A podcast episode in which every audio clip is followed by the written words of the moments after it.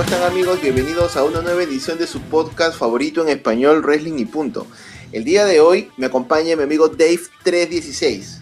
¿Qué tal? ¿Cómo están? A toda la audiencia de Wrestling y Punto, en esta segunda edición del 2021. Espero que, eh, bueno, ya estén, bueno, obviamente pues que este sea un mejor año, que ya pues este, estén encaminados muchos de ustedes a concretar, hacer eh, varias cosas en este año, así que, espero que sea mejor. Bueno, en esta edición lo que vamos a hacer es hacer un repaso sobre eh, algo que se llama Triple Crown Champion, ¿no? Es como, bueno, el Triple Crown es la triple corona o eh, mencionar a aquellos luchadores que a lo largo de su carrera y concretamente pues nos vamos a centrar en, WWE, ah, han conseguido tres campeonatos.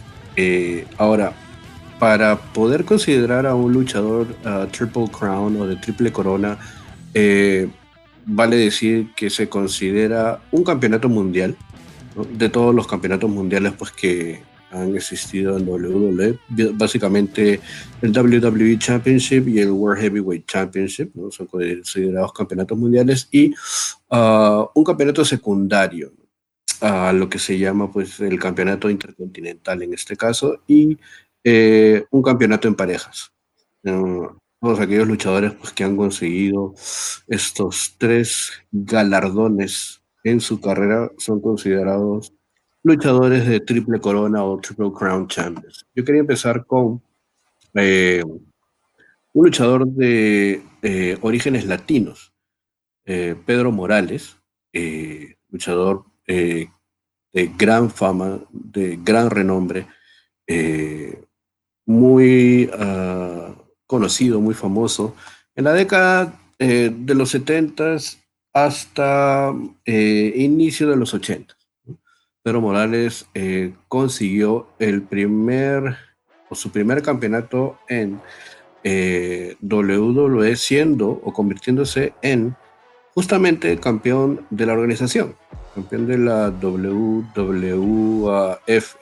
derrotando a Iván Koloff el 8 de febrero de 1971.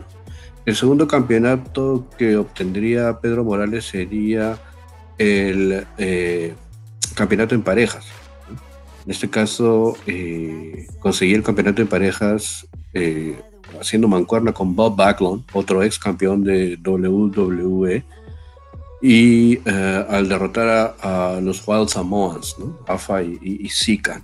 Uno de estos Wild Samoans es el papá pues, de, de Roman Reigns. Em, y el tercer y último campeonato que conseguiría Pedro Morales para considerarse pues eh, campeón de Triple Corona sería el campeonato intercontinental, al derrotar a Ken Patera el 8 de diciembre de 1980. Así que podemos decir y podemos mencionar que eh, Pedro Morales es el primer campeón triple o, de triple corona. Qué interesante que un latino sea el, encargado de poder este, llevar ¿no? la, la primera triple corona de origen puertorriqueño. De origen eh, puertorriqueño. Representación latina, pues no, el primero en la lista. El primero en la lista. Y ahora, no tiene un orden en particular esta, esta mención de la triple corona. Y yo voy a comentar algo que tiene que ver con Kane.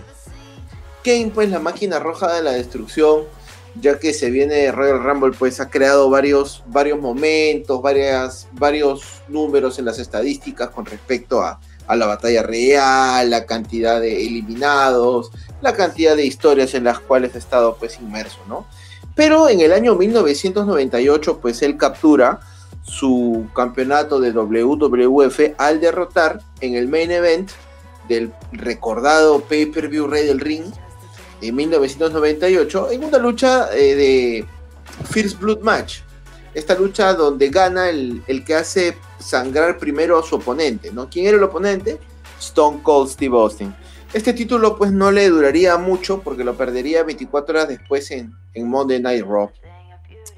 Luego también, en el año, en ese mismo año, el 13 de julio, para ser parte de tener este título de la triple corona, pues se llevaría los campeonatos en parejas al derrotar a los forajidos modernos en una edición de Monday Night Raw el 13 de julio. Su otro compañero para poder ser campeón en pareja fue Mankind, ¿no? Y pues podemos hablar largo y tendido de Kane, podríamos dedicarle un programa entero del podcast, pero en el año 2001 él hacía pareja pues con, con el Undertaker, si te acordarás Dave, se enfeudaron pues con Triple H y Stone Cold, el camino a Backlash. Así es. ¿No? El camino a Backlash donde hubo esta lucha de eh, winner take all, ¿no? Ajá, el ganador se lo lleva todo. El ganador se lo lleva todo, donde estaban en juego los campeonatos en parejas y el campeonato eh, de Stone Cold, que era el campeonato de la Federación Mundial, y el de Triple H, que era el Intercontinental, ¿no? La lucha se la termina llevando, pues, el equipo de Triple H y Stone Cold, pero camino a, a poder continuar este feudo, Kane logra derrotar a Triple H en ese mismo año en Judgment Day en una lucha de cadenas, ganando eh, por primera vez el campeonato intercontinental. Una carrera muy larga de Kane, muy fructífera, con varios títulos en su haber, pero sobre todo pues que también lleva esta mención de la triple corona. Hay, que mencionar que algunos luchadores eh, demoran años en ah, coronarse como, como luchadores de triple corona, ¿no? Eh, no es que sucesivamente pasan dos o tres años y ya consiguen estos tres títulos, pero eh, en el caso de algunos luchadores sí este, toma tiempo. Pero a alguien que no le tomó ah, mucho tiempo fue a Kevin Nash, Diesel. Em, el primer campeonato que obtiene eh, Kevin Nash en la WWE es derrotando pues a Razor Ramón el 13 de abril de 1994 para coronarse como campeón intercontinental.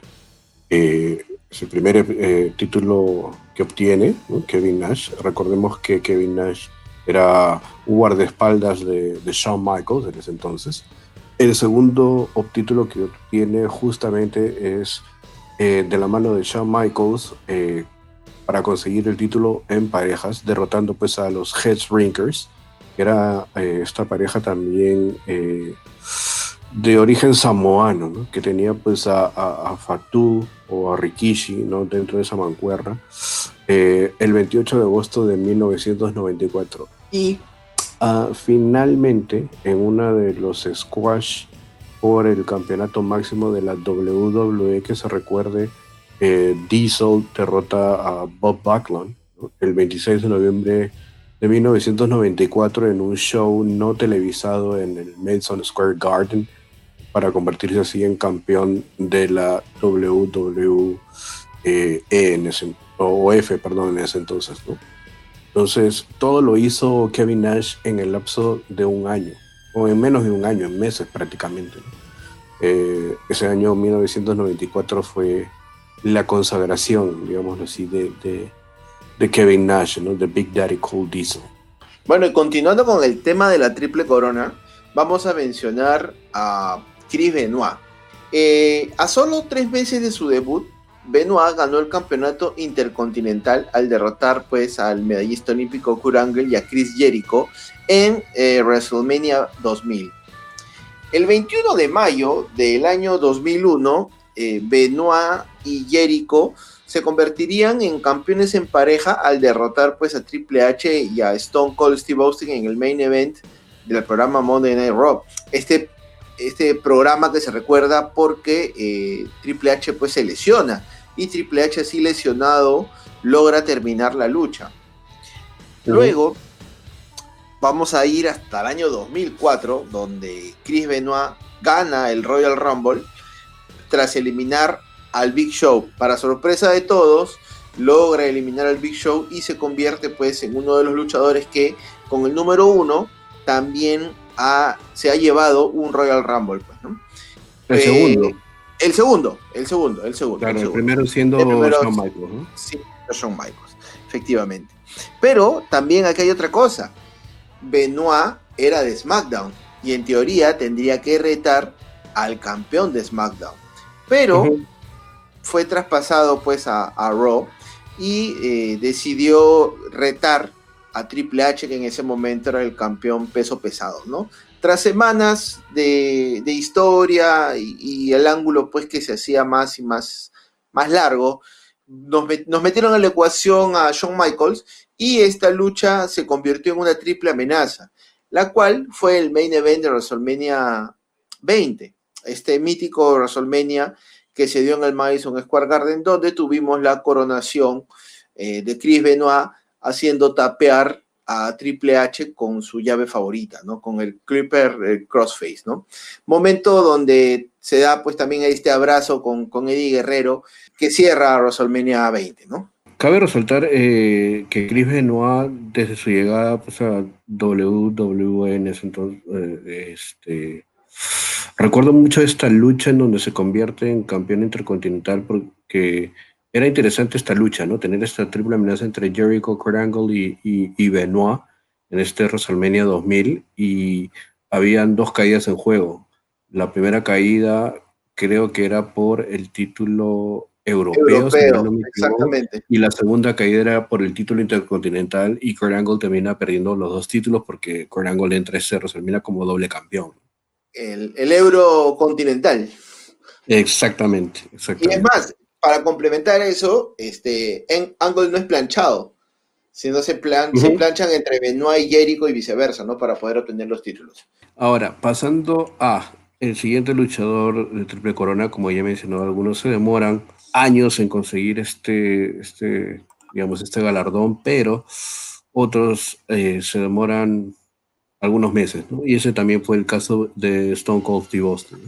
El primer eh, título que obtiene sería el título en parejas. Eh, Stone Cold quería retar a los campeones en pareja en esos entonces, ¿no? Owen Hart y el British Bulldog, y tenía obviamente un feudo con The Heart Foundation. Eh, Stone Cold eh, venía eh, teniendo pues ciertas fricciones y ciertas rivalidades con Shawn Michaels. En el King of the Ring del 96 se da pues una tremenda lucha entre Shawn Michaels y Stone Cold. Y por ahí pueden buscarla, vean esa lucha que también es bastante interesante. y se da que la opción de que Shawn Michaels y Stone Cold reten a los campeones en pareja o Hardy British Bulldog. Finalmente terminan pues ganando los títulos en pareja el 26 de mayo de 1997 en una edición de Monday Night Raw. Eh, posteriormente eh, Stone Cold seguiría en feudo con eh, la Hart Foundation, pero concretamente con Owen Hart. Y para ese mismo año, para agosto de 1997, Stone Cold lanza un reto al campeón intercontinental Owen Hart, que si no lo derrotaba por el campeonato intercontinental y si no ganaba el campeonato intercontinental, Stone Cold le tendría que besar el trasero literalmente pues, a Owen Hart. Algo que no sucedió. Stone Cold eh, terminaría llevándose la victoria, pero eh, lamentablemente esa lucha tuvo un desenlace eh, fatídico para Stone Cold. Muchos saben que Owen Hart estuvo en, o digamos, en, una, un momento de la lucha. Owen Hart tiene a Stone Cold de cabeza y en una posición para un pile driver y lamentablemente pues Owen Hart decide sentarse o caer pues este con sus glúteos lo que hizo eh, obviamente caer directamente pues Stone Cold de cabezas eh, impactando pues la lona lo que le causó a Stone Cold una, una lección en el cuello eh, que tendría pues consecuencias lamentables porque acortaría su carrera sin embargo, pues en el peor, en el peor toque de espaldas que, creo que hay en el libre. en el peor paquetito. Claro, en el peor paquetito de la historia, este Stone Cold.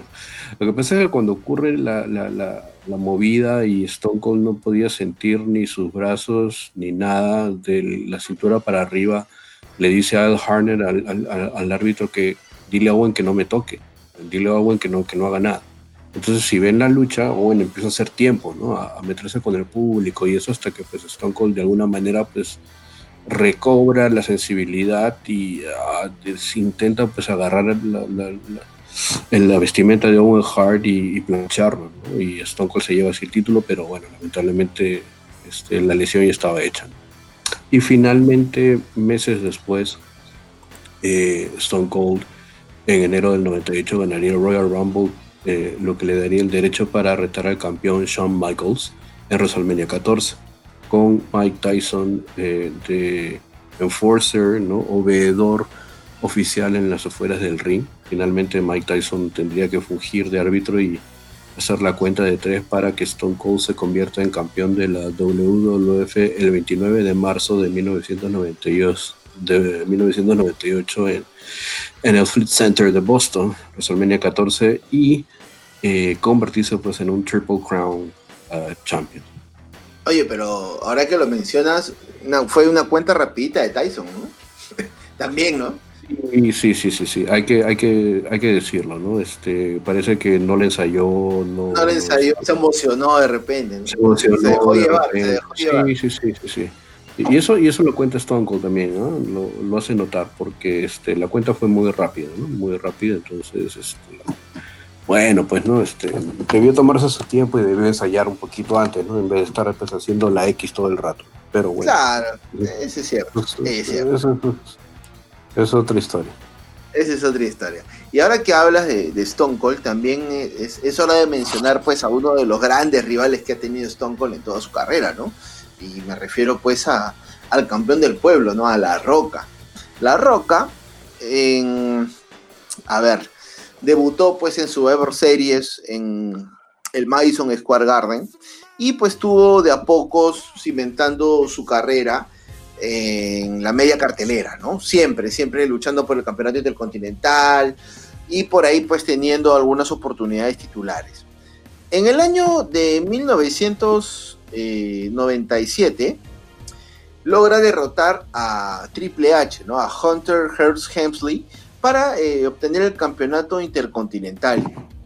Al año siguiente, en la serie Los Sobrevivientes 1998, se lleva un torneo, se lleva a cabo un, torneo para coronar a un nuevo campeón de la WWF. A la final llega La Roca y Mankind, ¿no? el final de la lucha, eh, La Roca aplicando el francotirador eh, a Mankind y eh, Vince McMahon haciendo sonar la campana, ¿no? indicando la rendición de Mankind, pero Mankind nunca se, se había rendido. ¿no? Una situación parecida a lo que ocurrió pues, con, en Montreal el año pasado, el, año anterior, ¿no? entre Shawn Michaels anterior, claro. y Bret Hart. ¿no? La Roca pues ya no sería el campeón del pueblo, sino sería conocido pues como el campeón corporativo y se uniría a esta facción recordada pues de Vince McMahon, donde tenía los mejores luchadores y tenía todo el poder de la federación para poder hacer y deshacer. Luego, en el verano de 1999, La Roca se enfeudó pues con, con, el, con Billy Gunn, ¿no? con el señor trasero, la cual incluyó una lucha que era eh, Kiss My Ass Match en el evento de SummerSlam 1999, ¿no? Este SummerSlam 99 muy, muy bueno, bastante recordado por los fans. Y también tuvo la oportunidad de luchar por el campeonato eh, de la federación, pero no, no se lo llevó. Ambas peleas, siendo individuales o en parejas, necesitaba un compañero para poder continuar esta, este feo, ¿no? Alargarlo. Y no se le ocurrió a, a los Bookers mejor manera que juntar a un personaje como Mankind y La Roca, ¿no? Haciendo esta famosa conexión de La Roca y la media y derrotan pues a si es que no, eh, es al Big Show y al Undertaker, ¿verdad? Así es. Al Big Show y al Undertaker en una edición de Monday Night Raw, donde eh, se da este hecho también particular, ¿no? Que el Undertaker abandona al Big Show porque por verle encima algo, ¿no? Algo del saco. Sí, sí, sí. Claro, que ya, que ya mencioné eh, ya lo, en ya lo hemos mencionado ya. edición anterior del podcast, que es uno de los enigmas que creo que Misterios sin me iré sin saber, sí, sí, sí, me iré sin saber qué cosa le mostró este Paul Better al Undertaker para que abandone el Big Show, porque nunca se desglosó qué cosa, qué cosa fue lo que le mostró Paul Better a O perdón, al Undertaker. Al Undertaker, sí, rapidito, además fue. Fue rapidito. Sí, claro. La, cuestión es que, pues, este, La Roca y Mankind se, coronan campeones en pareja y La Roca logra eh, alcanzar también el tema de la triple corona, ¿no? Bueno, ya que podemos hablar, pues, de La Roca, ¿no? Un carismático, representativo de la, de la WWE, eh, afianzó eh, la, lucha libre en su momento, en el momento que lo estuvo, y ahora, pues, está dedicado siendo productor, siendo, siendo pues, multimillonario y siendo actor de Hollywood, ¿no? ¿Qué más, qué más se puede decir de La Roca, pues, Dave? Así es, así es. Ahora, el, siguiente luchador o la siguiente figura dentro de esta lista de élite, ¿no? De triple, triple corona, campeones de triple corona, está el señor Jean-Paul Levesque, o para todos ustedes, Triple H. Hunter Hearst Hasley, quien debuta pues en el año de 1900 95, ¿no? en WWF en ese entonces. Eh, se convierte primero en campeón intercontinental el 21 de octubre de 1996 al derrotar a Mark Merrill, este aristocrático de Greenwich, Connecticut. Eh, logra obtener esta, esta presea primero y eh, pasarían pues muchos años, ¿no? Eh, para que Triple H se convirtiera pues en campeón mundial, en campeón de, la WWE. Eh, para ser más exactos, tuvo que esperar hasta el 23 de agosto de 1999 en un Monday Night Raw, eh, derrotando pues a Mankind, quien había conseguido, como ya contaste JF, el campeonato de la WWF un día antes, en SummerSlam una triple amenaza que involucraba también a Stone Cold. Eh, triple H reta a Mankind, este Raw, si recordarán ustedes, eh, amenazando pues con romperle el brazo a Jim Ross, el JR.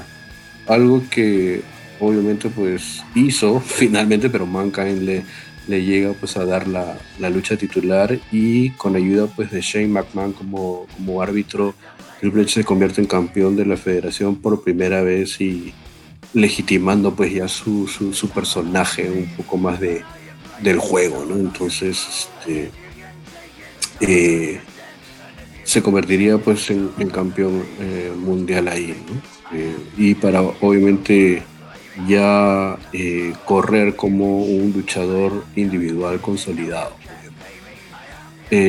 ahora, Triple H no obtendría un campeonato en pareja hasta el 2001, hasta dos años después, que es donde pues ya mencionaste en esta lucha en donde el ganador se lleva todo en Backlash.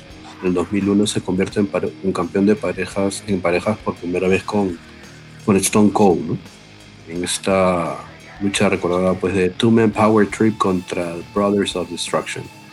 Y eh, este día Triple H se convertiría pues en un Triple Crown Champion, ya obteniendo los tres títulos, el de parejas y el de, y el de la WWE. Y posteriormente pues obviamente Triple H eh, obtendría también otro título máximo, ¿no? como es el World Heavyweight Championship. Sin embargo, no lo obtendría en una lucha, sino que eh, al Brock Lesnar haberse ido ah, como campeón, como uh, WWE Undisputed Champion hacia SmackDown, dejaba pues a Raw sin título. Y el 2 de septiembre del 2002, Eric Bischoff le otorgaría a Triple H este nuevo campeonato, ¿no? llamado World Heavyweight Championship. Eh, con un cinturón pues muy similar y muy parecido al que eh, se presentaba pues, en WCW en ese entonces. Y finalmente pues otro campeonato en parejas que obtendría eh, Triple H de la mano pues de Shawn Michaels en esta personificación de The Generation X, ¿no? venciendo a Jerry Show el 13 de diciembre del 2009. Recordemos pues que eh, en lo que se respecta pues al campeonato en parejas hay una línea que va eh, empezando pues desde 1972 que era el campeonato mundial en parejas de WWF, que siempre se conoció, y obviamente una línea que empieza pues también con eh, eh, los títulos en pareja de SmackDown y luego pues la unificación de, estos dos títulos, ¿no? Entonces hay que denotar eso también. Finalmente, pues este título eh, mundial en parejas, ¿no? Terminó descontinuándose en el año 2010, Entonces hay que, hay que notar eso. Claro, es tanta, es tanta la historia y tanto los, los rótulos o los nombres que ha tenido el campeonato en parejas, ¿no? Ha tenido el World Tag Team Champions, luego pues ha sido WWE Tag Team Champions, luego ha sido Raw Tag Team Champions, SmackDown Tag Team Champions. Bueno, hay tantas, tantas variantes, ¿no? Claro. Tantas variantes. Pero lo que no puede cambiar es la excelencia en la ejecución de las movidas. Y si hablamos de excelencia en la ejecución, tenemos que referirnos pues a Brett a Hitman Hart, ¿no? Que también está dentro de esta selecta lista de ganadores de la Triple Corona.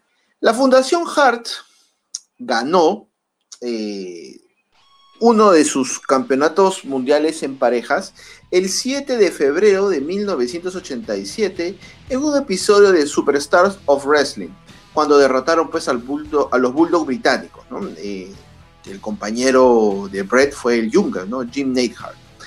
Luego, eh, el Hitman ganó su campeonato intercontinental al derrotar a Mr. Perfect con pues su llave clásica, ¿no? El francotirador en el evento SummerSlam 1991, Fue un año muy bueno para, para Brett porque ese año también se consagró como rey del ring.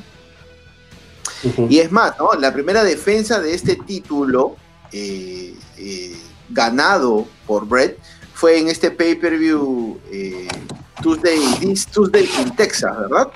Donde venció al luchador pues conocido como Skinner. Luego, Hart ganaría su campeonato peso pesado, su campeonato principal de WWF eh, derrotando a Ric Flair en una grabación del programa Superstars el 12 de octubre de 1992, en un combate que originalmente no se llegó a transmitir en la programación de la WWF. Este combate se puede apreciar en las cintas de VHS disponibles de la época que eran pues los, los Coliseum Video. ¿No? Que pues al final terminó, termina siendo lo que ahora se conoce como WWE Home Video, que eran pues especiales de luchas, recopilatorios, lo mejor de algún luchador, y podías encontrar esta lucha. Otra anécdota que cuenta Bret Hart también en, en el DVD, en los varios DVD que tiene, es que durante la lucha se dislocó uno de los dedos de su mano izquierda. Sin embargo, hizo lo posible para poner ponerse el dedo en su lugar y no afectar el desarrollo de la lucha. ¿no? Brett se coronaría campeón de la WWF pues en ese año, en el año de 1992. Siguiendo con los Triple Crown Champions, tenemos que mencionar a Y2J, a Jericho Holliker, a Chris Jericho.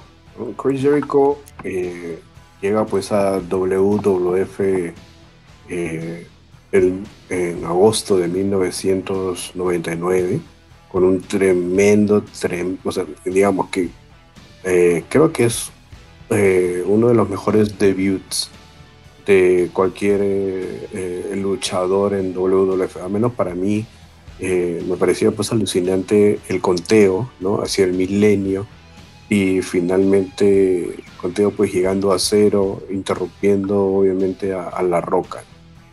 Y en uno de los mejores debuts que, creo recuerdo, ¿no? Entonces era un talento de la empresa rival WCW pues que llegaba a, a iluminarnos y a entretenernos a, a, Monday Night Raw, tanto así que pues en su primera locución Chris Jericho dice, bienvenidos a Raw es eh, Jericho, Y obviamente con su llegada eh, significaría también una andanada de títulos. El primer título que obtiene Chris Jericho es el Campeonato Intercontinental. El 12 de diciembre de 1999, ¿no? derrotando a China. Eh, digamos que es el segundo feudo que tiene pues eh, Jericho, luego de haber ya feudado con X-Pac con Road Dog Jesse James, empezaría pues un feudo con, con China y finalmente obtendría el campeonato intercontinental este 12 de diciembre de 1999. El segundo eh, campeonato que uh, obtendría, o no el segundo, sino el segundo para poder eh, ir hacia el camino de convertirse en eh, campeón de triple corona sería el campeonato eh, en parejas con Chris Benoit, que ya mencionamos en esta lucha pues, que se dio el 21 de mayo del 2001 en este Raw que, eh, en el cual Triple H se lesiona pues, el cuádriceps, ¿no? Tendría el título en parejas con Chris Benoit. Y finalmente el título máximo, ¿no? Eh, es más, el campeonato indiscutible de WWE, llamado así por primera vez y obviamente obtenido por primera vez eh, por Chris Jericho, el día 9 de diciembre del 2001, en el evento Vengeance, en donde derrotaría eh, a La Roca y a Stone Cold en la misma noche, ¿no? algo que Jericho pues creo que no creo que mencione ahora, pero hasta hace unos años cuando todavía tenía cierto vínculo con la WWE seguía mencionando. Y aparte del currículo. Claro, era parte del currículo. Entonces, yo, ah, perdón, yo he derrotado pues a Stone Cold y a La Roca la misma noche, ¿no? Para convertirme pues en campeón indiscutible de WWE, Y es así como Chris Jericho obtiene pues estos tres campeonatos máximos, ¿no? El Intercontinental en parejas con Chris Benoit y, y, el campeonato y un campeonato mundial máximo, ¿no? En, el 2001. Exacto. Un gran talento que ahora pues ya ha borrado casi todo lo que tiene que ver con la empresa de Vince, ¿no? Por obvias razones, ¿no? En All Elite Wrestling tiene la oportunidad de, de, bueno, no sé si decir ser una leyenda, porque yo creo que ya la es, pero sí de, de hacer cosas distintas, ¿no? Ahora hasta de pues, fundar base más que nada, ¿no? Yo creo que lo que Chris Jericho quiere hacer ahí es fundar base y ser un, un, un fundador referente, ¿no? Eh, de algo que, que, poco a poco pues creo que se está consolidando. Este, yo creo que eh, AEW se muestra como una opción, se muestra como una opción. No sé si ya consolidada, creo que todavía no, todavía no. La, la, compañía es relativamente joven, no tiene eh, dos años, entonces poco a poco, ¿no? Pero Chris Jericho ya, como tú mencionaste, de por sí es una leyenda. Y este, mencionar a Cris Jericho, pues también me hace recordar al señor este, Julio José Montenegro Muro, ¿no? Así que si el señor Julio José Montenegro Muro, por alguna de esas razones del destino, está escuchando esto, pues le mandamos un gran saludo desde aquí, ¿no? Un gran saludo, un, abrazo y ahí creo que ahora es también, está haciendo sus streaming ahí de videojuegos. Ahí el hombre siempre será recordado al igual que Jericho, ¿no? Guay, tú Jericho, Julito, un abrazo, que, que, siempre estés bien. Y hablando de siempre estar bien, también hay que mencionar, ya que hablamos de leyendas, a Shawn Michaels, ¿no? Shawn Michaels, integrante pues de esta facción Deep Generation X, integrante del Salón de la Fama. ¿Cuántos logros ha tenido Shawn en su carrera? Bueno, montón y en la triple corona pues no le podría ser ajena, ¿no? Gana su campeonato intercontinental tras derrotar al Bulldog británico el 27 de octubre de 1992 en el programa Saturday's Night Main Event. En el año de 1994 Shawn Michaels sufre varias lesiones y en este periodo se crea este segmento de entrevistas llamado pues el Heartbreak Hotel, ¿no? Sí, claro, que tuvo solamente una edición, creo. que tuvo una edición. La idea era que, que, que, tuviera más, ¿no? Pero solamente hubo, hubo una edición.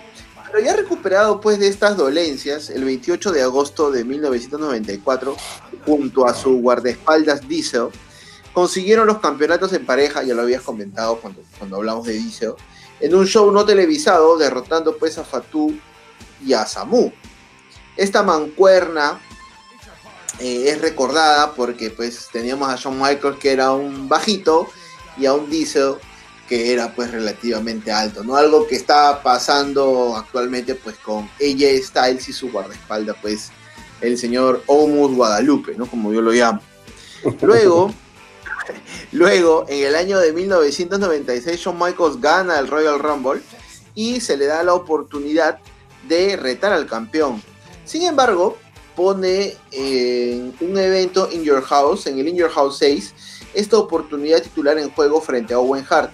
Y sale, sale pues con la victoria Shawn Michaels, ¿no? En WrestleMania 12 logra derrotar al Hitman Hart en esta recordada lucha, pues, del hombre, del hombre de hierro, ¿no? El Iron Man Match para obtener el, el, campeonato de WWF por primera vez, ¿no? Esta lucha que se fue a la larga, que en los 60 minutos, pues, estuvo empate y tuvieron que irse a, a tiempo suplementario, ¿no?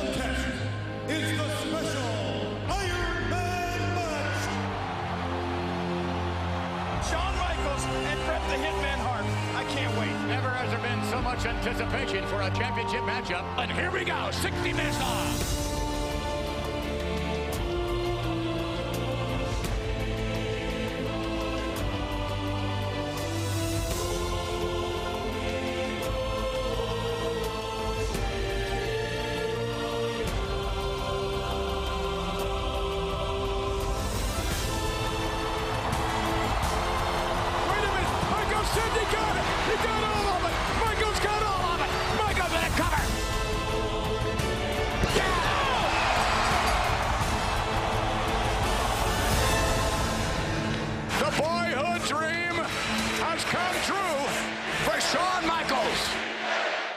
Gran lucha, gran momento de WrestleMania. Y pues también hay que mencionar que Shawn Michaels también se hizo eh, en el 2002, el 17 de noviembre, se hizo campeón peso pesado al salir victorioso de la primera cámara de eliminación. Ajá, claro, claro. World Heavyweight Championship, Madison Square Garden. Tremenda eh, lucha también. Esta, eh, y, esta, y, mira, mira, Dave, disculpa que te corte, estas, luchas que son buenas usualmente terminan casi en tragedia, ¿no? Esta lucha de Jericho con, con Benoit eh, contra Triple H y, y, Stone Cold es muy buena y casi acaba en tragedia. Esta lucha de aquí de, de Shawn Michaels con, bueno, Shawn Michaels saliendo victorioso del primer Elimination Chamber, tenía a Triple H que ya estaba lesionado de la garganta por un Frog Splash mal aplicado por parte de Claro. O sea, sí, sí. tienen estas cosas, ¿no? Sí, pero lo que yo también quería recalcar era que Shawn Michaels siempre ha sido el luchador de, las o sea, de los primeros, ¿no? O sea, el primer Hell in a Cell, el primer eh, ganador del Elimination Chamber, eh, digamos, o sea, siempre ha sido pues luchador de primeras ocasiones, ¿no? Entonces, este, obviamente pues él es el showstopper, ¿no? Es uno de los mejores in-ring performers o de uno de los mejores luchadores que hay, ¿no? Entonces, obviamente se le reconoce eso. Claro. Siempre se le va a reconocer. Ahora ya está haciendo pues otras labores, ¿no? Está de, entrenador en, NXT, ¿no? Es parte de NXT. Como parte de esta elite de Triple Crown Champions, ¿no? Hay que mencionar pues a, a un querido de todos nosotros, ¿no? un querido de, de la raza latina, ¿no? que es eh, Eddie Guerrero. Si bien es cierto, ya mencionamos pues, a Pedro Morales, pero Eddie Guerrero eh, se convertiría pues, en el segundo latino en ingresar a este selecto grupo. Eddie Guerrero, al igual que Chris Benoit, Perry Saturn y Dean Malenko, llega a WWF en el año 2000 y eh, posteriormente a ello eh, con los radicales obviamente pues tendría varios feudos, pero por lo que se recuerda mucho a él es por su relación ¿no? en cámara que tenía con China, eh, o la mamacita, ¿no? Para, muchos músicos, ¿no? Entonces, eh, como parte pues de esta relación que tenía Eddie Guerrero con China, ¿no? Es que Eddie se convierte en campeón intercontinental, justamente derrotando a China y Kurt Angle de una triple amenaza. Eh, cabe resaltar pues, que Eddie involuntariamente cubre a China, ¿no?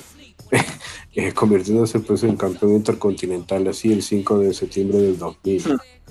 Eh, luego, posteriormente... De casualidad. Claro, exacto. Luego ya en el 2002, para ser más exactos, el 17 de noviembre del 2002, eh, se convertiría pues Eddie en campeón en parejas con su sobrino, Chavo Guerrero, al derrotar, a, al derrotar a Edge y a Rey Mysterio y a Chris Benoit y a Kurt Angle. Una triple amenaza pues eh, de parejas, para convertirse en campeones de pareja de SmackDown con, Chavo Guerrero. Y finalmente, eh, en el año del en el año 2004, en el año 2004 eh, Eddie Guerrero pues en una gran lucha en Primero, primero hay que recordar cómo es que Eddie llega a No Way Out del 2004. Era pues un... Eh, era, eh, si mal no me equivoco, pues un Battle Royale o un Royal Rumble en el cual Eddie Guerrero queda de último, ¿no? Con, con justamente con, con, con, ¿no? Entonces... En SmackDown, SmackDown, Heyman SmackDown presentaba el Royal Rumble. Claro, exacto. Entonces, creo que hace unos días eh, ha sido subida a YouTube esta lucha. Por ahí si la pueden buscar, sería interesante que la vean, ¿no? Porque es un tremendo Battle Royale y el final es muy bueno, ¿no? El final es muy bueno.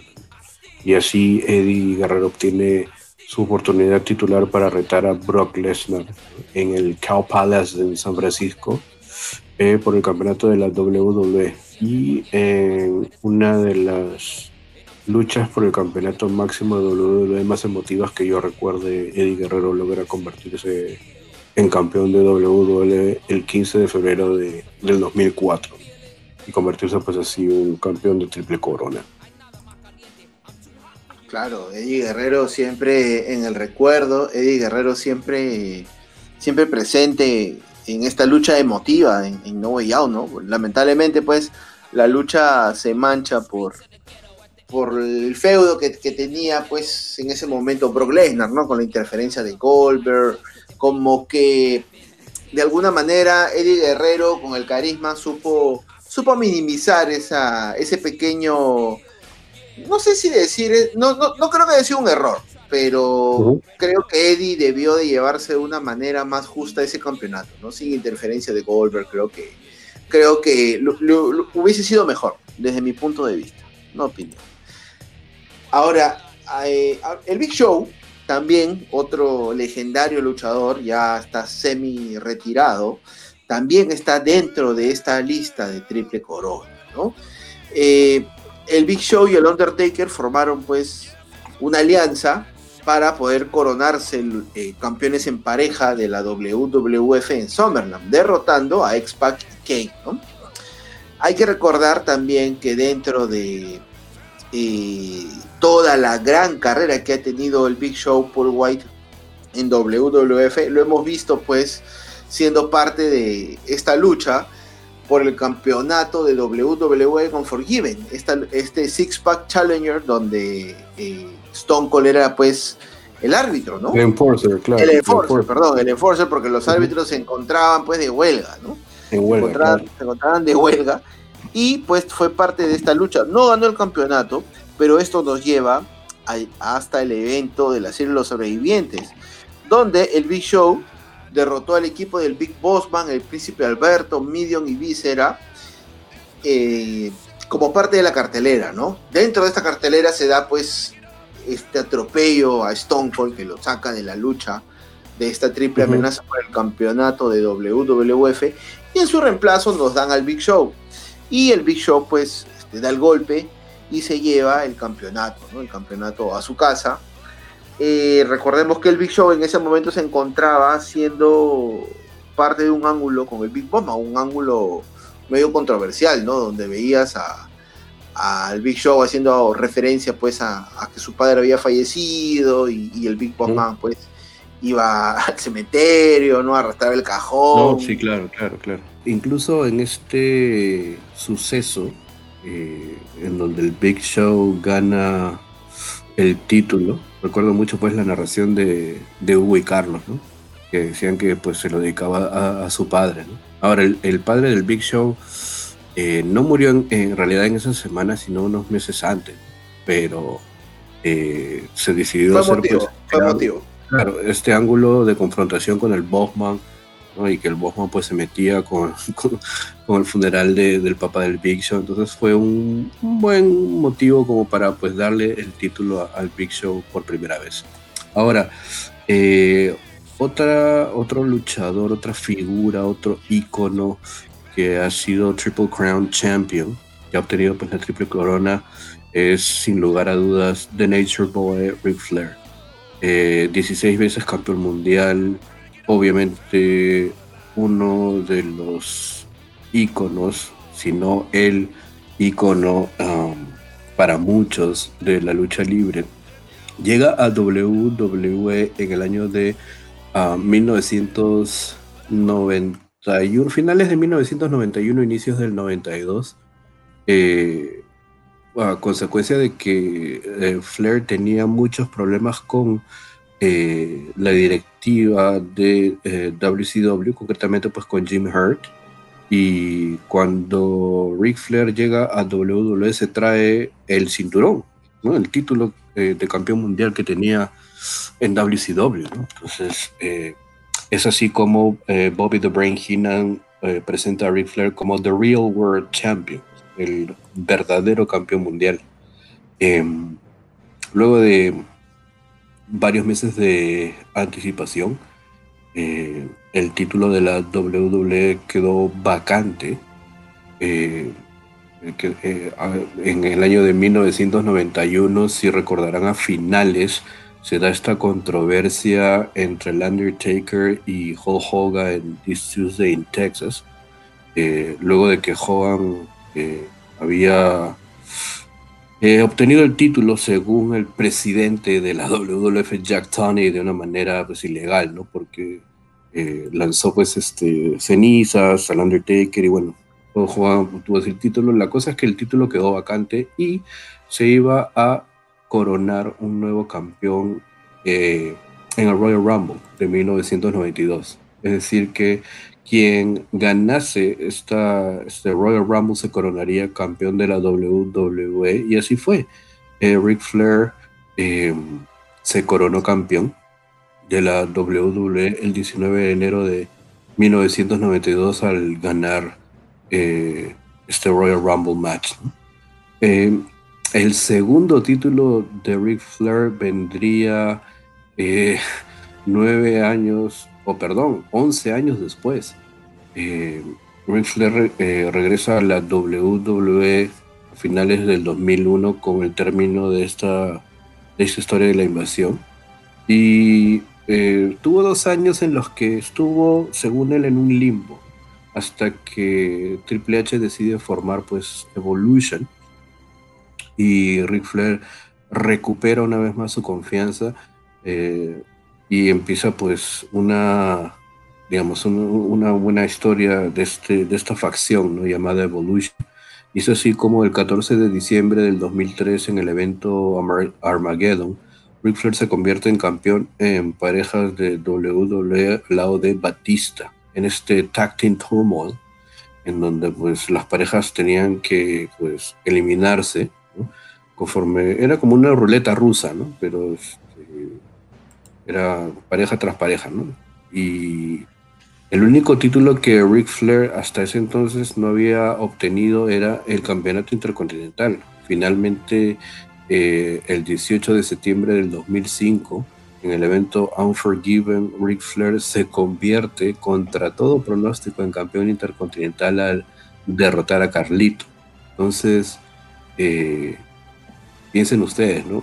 Ric Flair, una tremenda figura que había tenido pues una gran carrera en los años 70s, 80s, 90s y que recién pues se convirtiese en uh, Triple Crown Champion o campeón de triple corona en el año 2005, pues, dice mucho pues a veces de, de, algunas decisiones que se pueden llegar a, a tomar con el fin de, en este caso creo que se le dio el campeonato intercontinental a Flair Primero para obviamente eh, elevarlo a esta categoría de Triple Crown Champion, pero también eh, para hacer validar un poco el, título, el título intercontinental.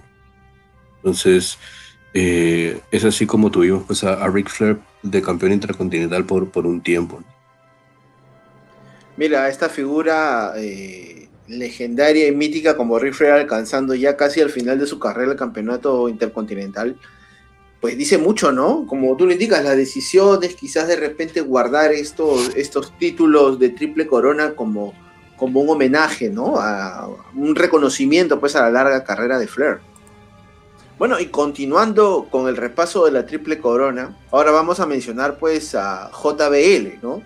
A John Bradshaw Layfield, que eh, también es parte de esta lista de aquellos luchadores que han conseguido pues este, este, este título, este título que no tiene cinturón, ¿no? Recordemos que JBL eh, tuvo pues a su gran compañero y amigo Farouk y ellos lograron ser pues la agencia a palo limpio, ¿no, Dave? O en inglés, por favor. Acolytes Protection Agency. Exactamente. Ahora, ellos lograron pues derrotar el 31 de mayo en Roy's War a X-Pac y Kane para ganar los campeonatos en pareja de la WWF. Estoy hablando del año 1999.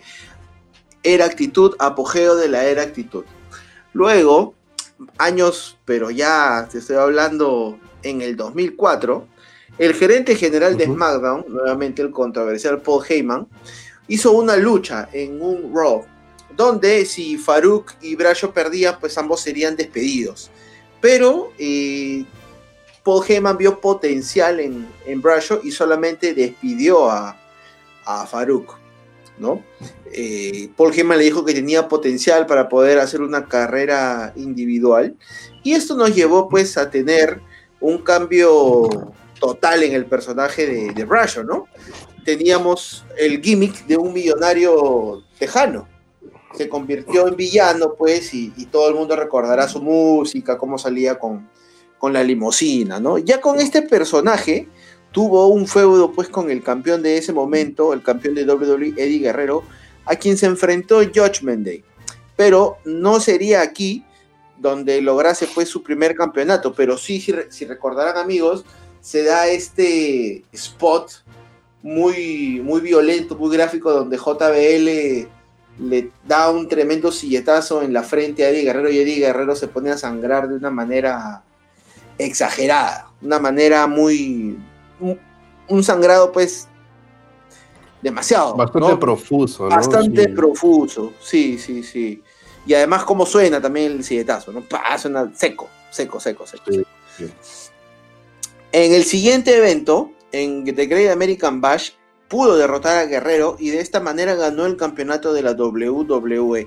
Y tras esto logró pues crear un, un grupo, ¿no? Un grupo conocido como el Gabinete, que estuvo formado pues por Orlando Jordan, por los Basham Brothers, por Gillian Hall y por Amy Weaver, ¿no? Después de, tener este grupo pues del gabinete, nos vamos hasta el año 2009, donde JBL derrota en, en, la edición del 9 de marzo del 2009 en Monday Night Raw a CM Punk para ganar el campeonato intercontinental, convirtiéndose pues en campeón triple corona, ¿no?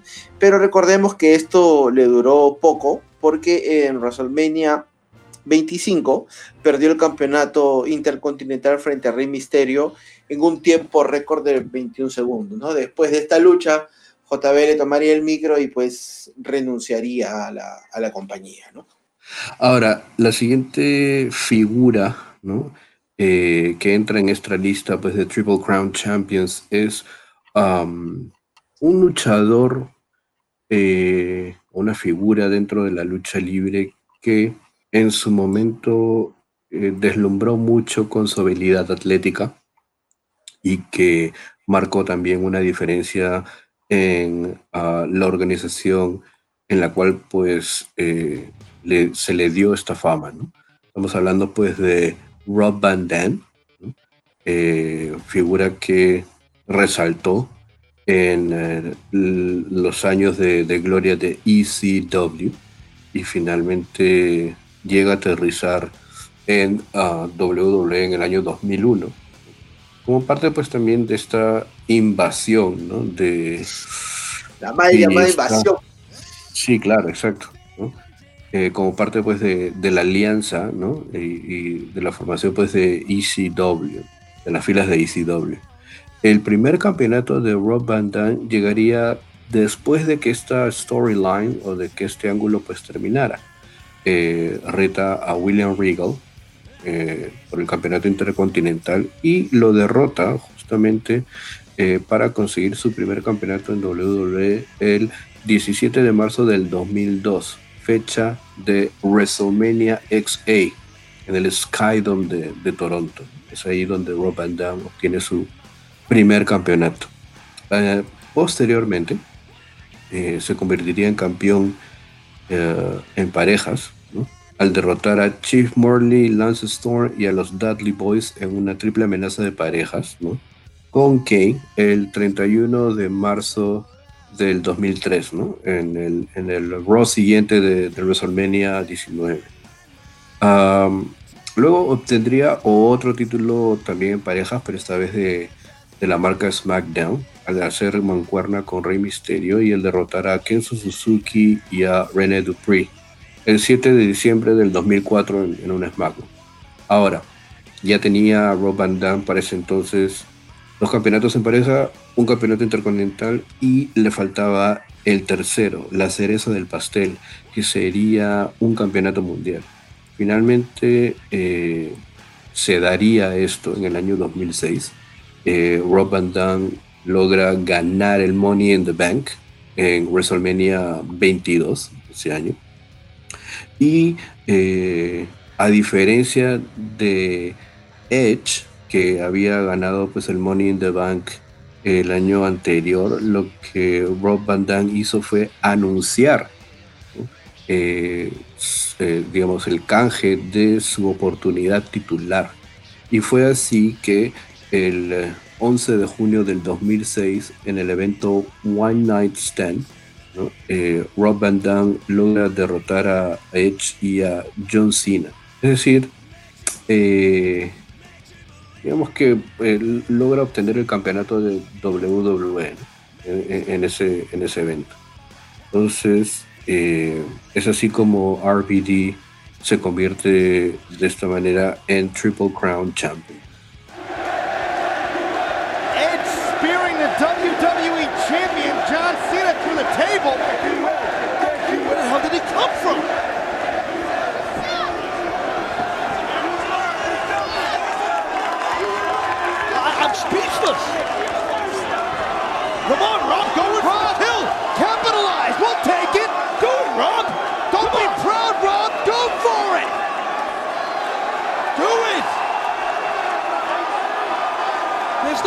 Bledsoe. Van Dam up top. We need a roof at it. Go!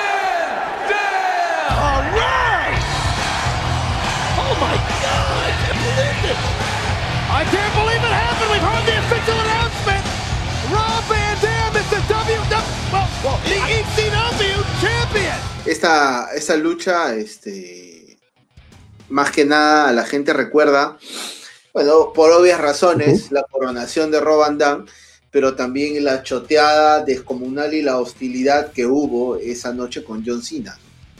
O sea, John Cena es un personaje que siempre causa pues eh, controversia, ¿no? Hay gente que lo adora, gente que lo aborrece, gente que lo odia, gente que lo ama, gente que le, da igual pero esta vez se enfrentó a un público que realmente apoyaba eh, 100% a Roban sí. sí, claro, obviamente pues bastante hostil, ¿no? Es, eh, viejos fanáticos de antaño de ECW probablemente en su mayoría se encontraban en el recinto esa noche, ¿no? Y eso obviamente se, se le hizo sentir a, a, John Cena.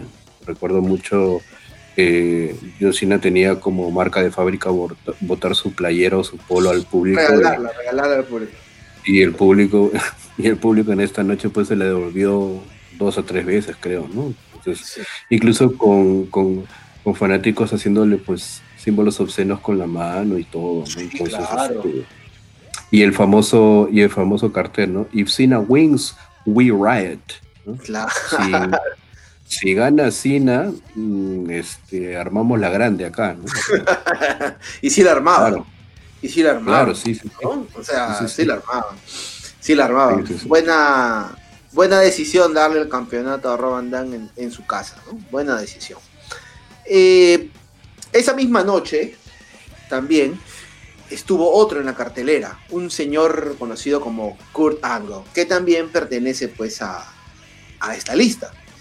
Si recordarán, eh, Kurt Angle pues debutó en el año de 1999 en la serie Los Sobrevivientes, derrotando pues a Sean Stasiak, y tuvo una carrera muy temprana y llena de logros en la WWF. Pero si nos vamos a lo que es el año 2000, eh, tuvo una primera derrota, estaba invicto, hasta que llegó el Royal Rumble en el mítico Madison Square Garden, pues y fue derrotado por el debutante Taz, ¿no? Eh, el árbitro hizo sonar la campana de, después que Taz le hiciera la, la Taz Mission y Angle pues quedara, quedara knockout, no, no, no respondiera a los llamados y bueno, tuvieron que salir los paramédicos, la narración de Hugo Sabinovich, este, muy, muy dramática también. Y este, con esto teníamos pues la primera derrota del, del medallista olímpico, ¿no? Pero después de eso, Angle ganó sus primeros títulos en la WWF eh, el 8 de febrero. Primero ganó el campeonato europeo frente a Balvines y luego en No Way Out el 27 de febrero derrotando pues a Chris Jericho por el campeonato intercontinental. Fue en esta época donde Kurt Angle se hacía llamar el campeón euro, eurocontinental. Pero llegamos pues a WrestleMania 2000 donde hubo esta mítica triple amenaza ¿no? entre Benoit, Jericho y Angle, donde se ponían en juegos, en juego, perdón, ambos títulos, ¿no? En una lucha de dos de tres caídas. Donde pues Angle no es planchado, pero pierde los campeonatos. Perdón, Luego- perdón, perdón. No era, no era una lucha dos de tres caídas, era una lucha que tenía dos caídas en juego. La primera caídas, caída iba a ser por un campeonato, el campeonato europeo, y la segunda caída iba a ser por el eh, campeonato intercontinental. Exacto, exacto, exacto. Tienes toda la razón del mundo. Eso fue en el año 2000. En octubre, en, el evento No Mercy, eh, se logra llevar el campeonato de WWF al derrotar pues a nada más y nada menos que La Roca, ¿no? En ese momento Kurt Angle estaba acompañado pues de Stephanie McMahon, tenían ahí cierto, cierto romance, ¿no? Y cerró pues este, prácticamente eh, el mejor año como novato, ¿no? En la historia de WWE, porque prácticamente ganó todo, todo lo que tocó lo ganó.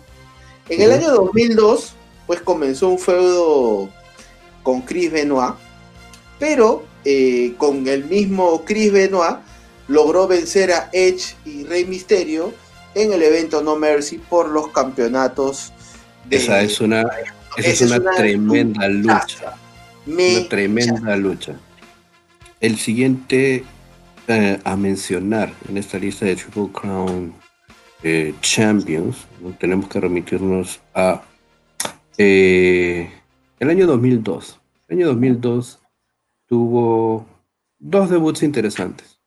El primero pues de un joven John Cena y el segundo de un chico que formaba parte pues de esta casta de luchadores. eh, tercera generación de una línea de luchadores, un señor pues Randy Orton, hijo de Bob, uh, Cowboy Bob Orton. Entonces, eh, Randy siempre mostró desde un inicio que eh, tenía mucho potencial. Como lo describe Triple H, era un carbón dispuesto a ser pulido en, un diamante. Entonces, eh, el primer campeonato de, Randy Orton llega a ser el campeonato intercontinental al derrotar a RBD, a Rob Van Damme, el 14 de diciembre del 2013 en, en el evento Armageddon. Se recordará JF, este evento Armageddon estuvo marcado pues por la consolidación de Evolution. Porque al final pues del evento todo el grupo ¿no? Tenía este, oro. Exacto, ¿no? Posa con todo el oro, ¿no? Triple H eh, era el campeón pues este World Heavyweight Champion, Rick Flair y Batista campeones en pareja y Randy Orton pues campeón intercontinental. Entonces este es el primer eh, digamos, el, primer campeonato de, Randy. Eh, posteriormente, eh, en el año 2004, eh, Randy consigue una oportunidad titular para retar a Chris Benoit por el campeonato World Heavyweight uh, Championship. Y el 15 de agosto del 2004, Randy Orton se convertiría en uh, campeón mundial. Para sorpresa de muchos en realidad, porque yo tampoco pensaba que, que, Randy podría obtener el título. Entonces, eh, considerando pues que, que Randy eh, estaba en Evolution y era pues parte eh, fundamental del grupo, pero igual era hasta cierto punto novato. Entonces, ya había tenido pues obviamente feudos con, Mick Foley, ¿no? Entonces, eh, creo que, bueno, se decidió darle el título a él para finalmente desbandar, pues a desmantelar a Evolution, ¿no? Eh, para sorpresa de muchos, como ya dije, ¿no? Randy se convierte en campeón mundial y en ese entonces, pues el campeón más joven, más joven de, la empresa. Chibolito, bebito era. Claro, exacto. Y como recordarán luego de que Randy obtiene el campeonato, automáticamente pues empieza un feudo con, eh, con Triple H. Y ese, momento en Raw cuando Batista ¿no? levanta a Randy en sus hombros ¿no? y Triple H pues con el pulgar hacia arriba y luego ¿no? este, de unos segundos hacerle el pulgar hacia abajo y bueno. Le cambia toda la cara, ¿no? Toda la sonrisa, todas las palmas, todos los, sí, los chéveres se convierten en un. Un momento. Un momento inolvidable dentro de, de, todas las traiciones que a veces suceden en WWE.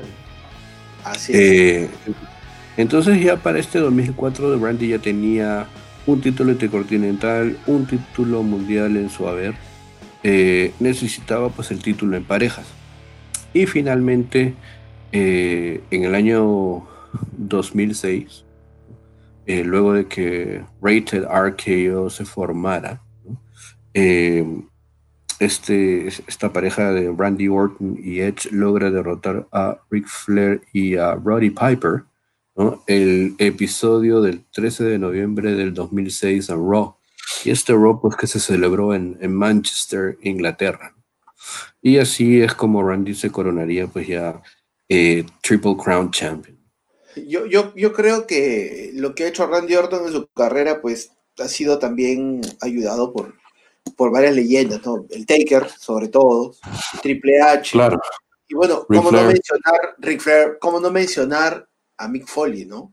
Todo este feudo, este, que nos llevó a este momento clásico en el Royal Rumble, cuando alguien misteriosamente ataca a Test y sale Stone Cold renegando, ¿no? Ahora tú eres el número 21, ándate al ring condenado. Y, sí, claro, claro, claro, Y, este, y suena la música de Foley y bueno, pues Foley por eliminarlo se autoelimina también y pues nos llevó a esta lucha en, parejas que, que yo creo que debió ser que no debió suceder, debió ser Randy contra, contra Mick Foley en WrestleMania, ¿no? Pero bueno, hablando de, temas de discusión y personajes también controversiales, yo tengo aquí en mi lista que hablar este, sobre Edge, ¿no?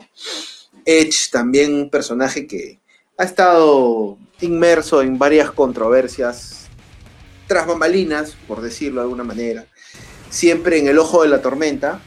Y ahora, bueno, el año pasado que este, volvió en el Royal Rumble, también es parte de esta lista, ¿no? Él eh, ganó su primer campeonato de singles, por decirlo, que fue el campeonato intercontinental el 24 de julio de 1999, derrotando pues a Jeff Jarrett en un show no televisado en Canadá, en Toronto. Él perdió el campeonato a la siguiente noche en el evento eh, Fury Lowland, ¿no?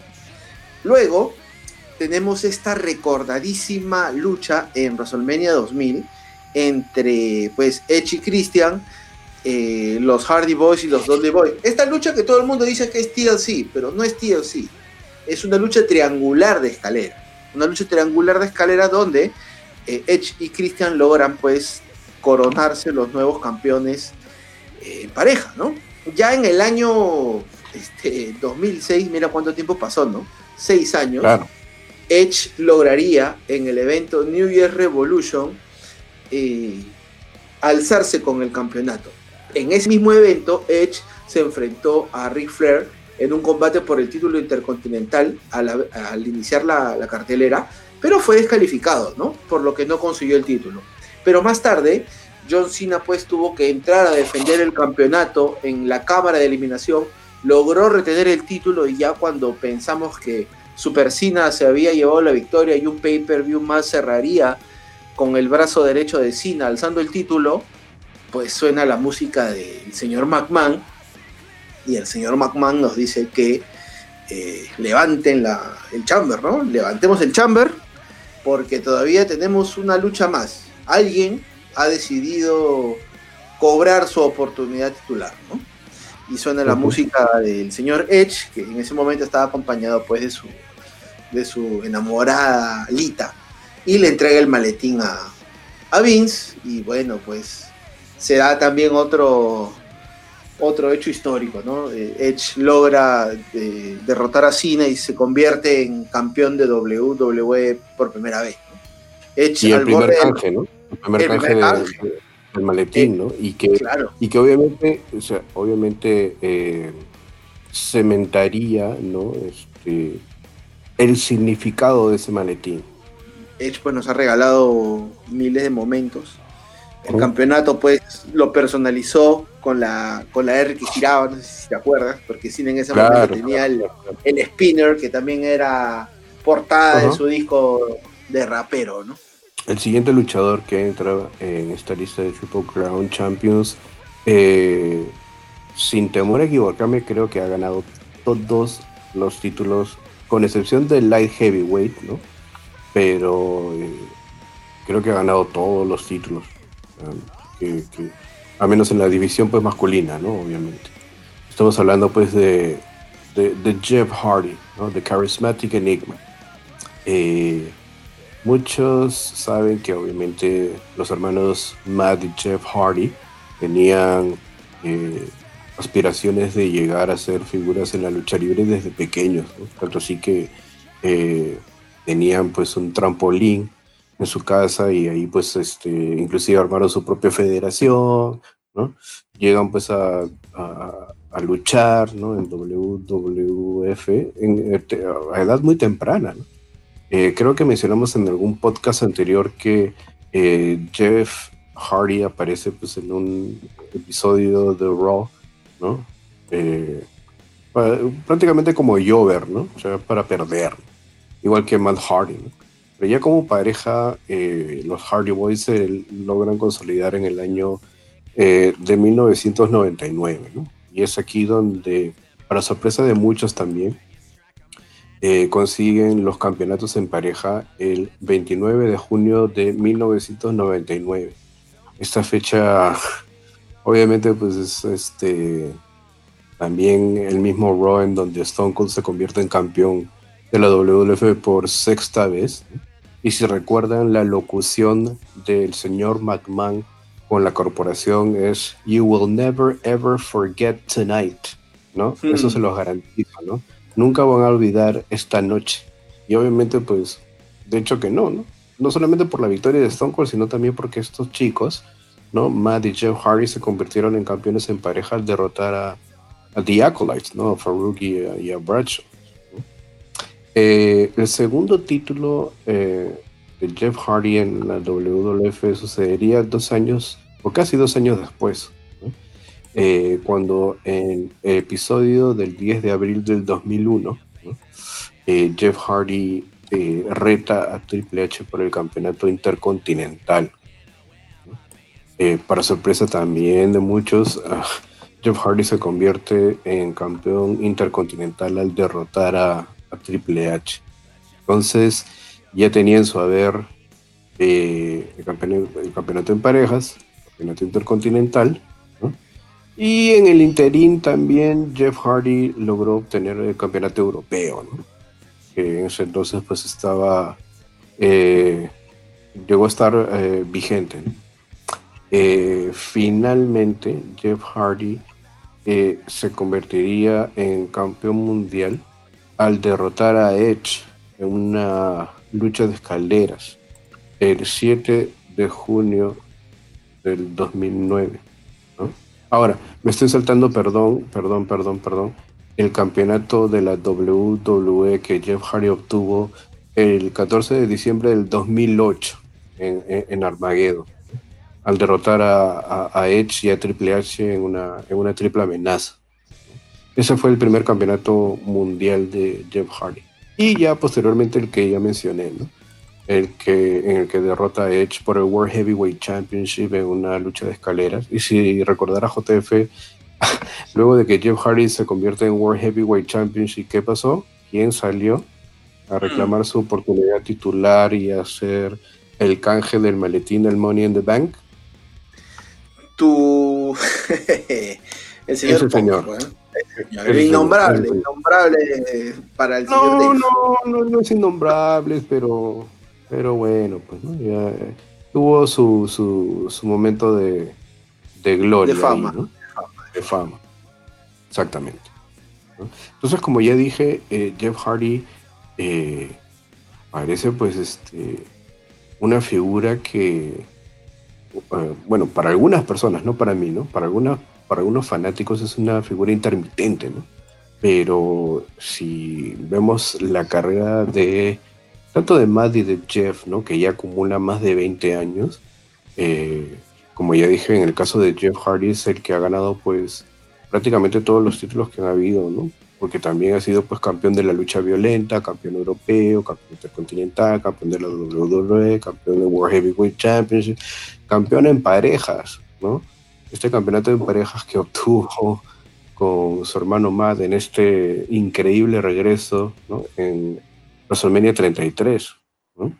2 de abril del 2017, ¿no? Para derrotar pues a Big Cass, a Enzo, Carl Anderson, Luke Gallows, Cesaro y Sheamus, ¿no? En esta lucha de escalera, ¿no?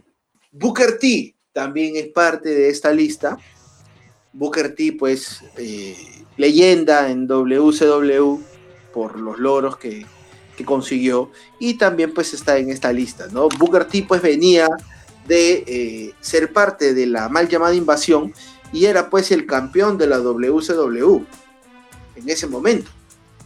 Entonces se enfrentó pues a La Roca, perdió su campeonato y eh, tuvo en este interín un reinado como campeón mundial en parejas de la WWF junto a Tess, cuando derrotaron pues a La Roca y Chris Jericho, que en ese momento eran los campeones, ¿no?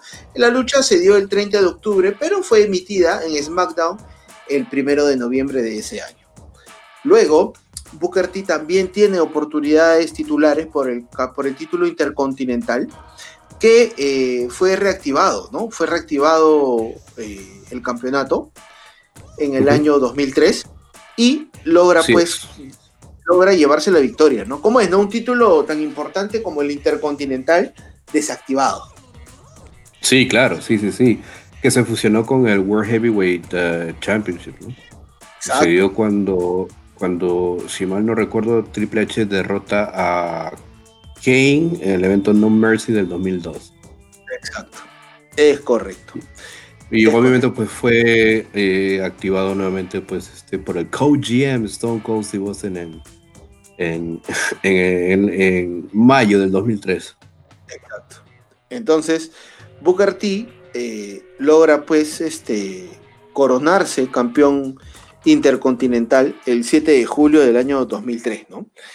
Eh, luego, eh, Booker T también tendría pues la oportunidad de luchar contra, eh, bueno, contra no, tendría la oportunidad de ser campeón peso pesado, ¿no? Ser retador número uno al título y derrotaría pues a Rey Misterio, ¿no? A Rey Misterio Jr., bueno, Rey Misterio, como lo conocemos actualmente, para ganar este campeonato, ¿no? El evento Great American Bash después que el Chavo Guerrero golpeara a Rey Misterio con una silla de metal en la cabeza, ¿no? Booker T en ese momento tenía su personaje del King Booker, era su realeza, el señor, el King Booker, pues, y también pues se le añadiría su, su esposa, la reina Charmel, ¿no? Y el siguiente en la lista de este Triple Crown Champions, tengo que mencionar eh, obviamente el evento SummerSlam del 2002, la eh, creo que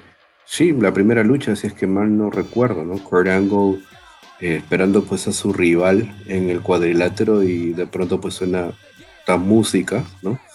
Y eh, una figura, ¿no? Que salía pues expedida por los aires, ¿no? Y es, Buriaca, Buriaca. Claro, exacto. No, todavía no era Buriaca, todavía no era no, todavía no era, todavía no, no era, no era Buyeca, era 619 eh, creo que se llama pero eh, ahora que recuerdo, Rey Mysterio no salió, eh, no debutó en SummerSlam así, ¿no? debutó pues sorprendiendo a Kurt Angle por la espalda, ¿no? por detrás. Entonces, obviamente era una figura que muchos también esperaban ver con la compra de WCW eh, por parte de WWE, pero bueno, se dio eh, que en Rey Misterio finalmente aterriza en, la WWE en agosto del 2002 y, y qué tremendo debut ¿no? contra el campeón olímpico Kurt Angle.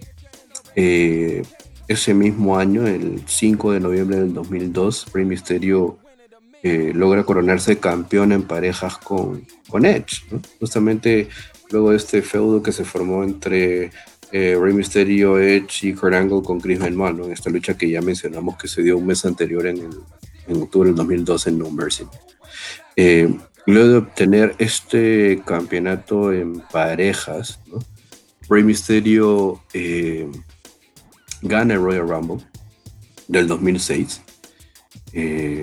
la victoria dedicada al fenecido a Eddie Guerrero.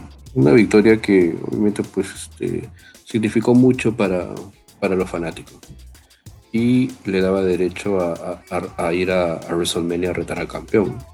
Ahora sí, recordarán ustedes, Rey Mysterio pone su oportunidad titular en juego en el evento No Way Out y eh, es derrotado pues por Randy Orton, ¿no?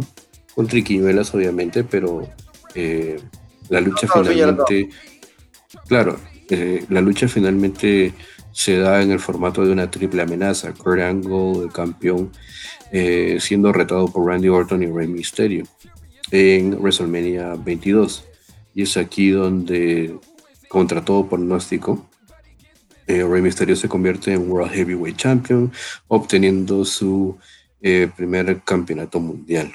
No sería hasta tres años después, el 5 de abril del 2009, ¿no? en este eh, tremendo eh, WrestleMania 25, que ya mencionaste esta lucha, ¿no? en donde derrota a John Bradshaw Layfield en un tiempo récord, 21 segundos, para coronarse campeón intercontinental y finalmente así eh, ser parte de esta lista de Triple Crown Champion. Ahora, posteriormente, pues en el 2011, eh, Rey Mysterio también se convierte en campeón de WWE, pero por un, o sea, por horas, ¿no? Por horas. Y no sé si horas, creo que minutos, porque eh, luego de convertirse en campeón de WWE sería pues retado por John Cena y John Cena pues este, ah, ganaría el título, ¿no? De manos de Rey Mysterio, pero bueno, eh, básicamente, sí, ya, este, Dios mío, ya no sé qué. la música que tanto te gusta. Sí, pero bueno. Pero bueno, eh, otra figura también, Rey Misterio, que eh, tenemos hasta ahora activo, ¿no? Sigue eh, siendo vigente, ¿no? Sigue siendo parte de el roster activo de WWE. Entonces, eh, nada, obviamente una carrera también de digna de, de Salón de la Fama. Así que, este, años. claro, sí, sí, sí. Y, habl- y justo pues ahora hablando de, de míticas, de leyendas, de, de luchadores que algunos le ponen rótulos, vamos a hablar pues de, de CM Punk. Así bajito nomás para que el señor Dave no se, no se moleste. CM Punk también pertenece a esta lista y eh, recordemos que CM Punk fue enviado eh, a Raw durante el draft, ¿no? Eh, Punk en ese momento era el, era el poseedor del maletín de dinero en el banco, ¿no? Estamos hablando del año 2008. Entonces él pide esta oportunidad titular ah, y pues derrota a Edge, ¿no? Que Edge momentos antes había sido atacado por Batista, ¿no? Este, este es el Raw después de Night of Champions, si es que no me equivoco. Luego, en ese mismo año, el 27 de octubre, CM Punk y Kofi Kingston derrotaron pues a Cody Rhodes y Teddy DiBiase para ganar los campeonatos mundiales en parejas de Monday Night Raw.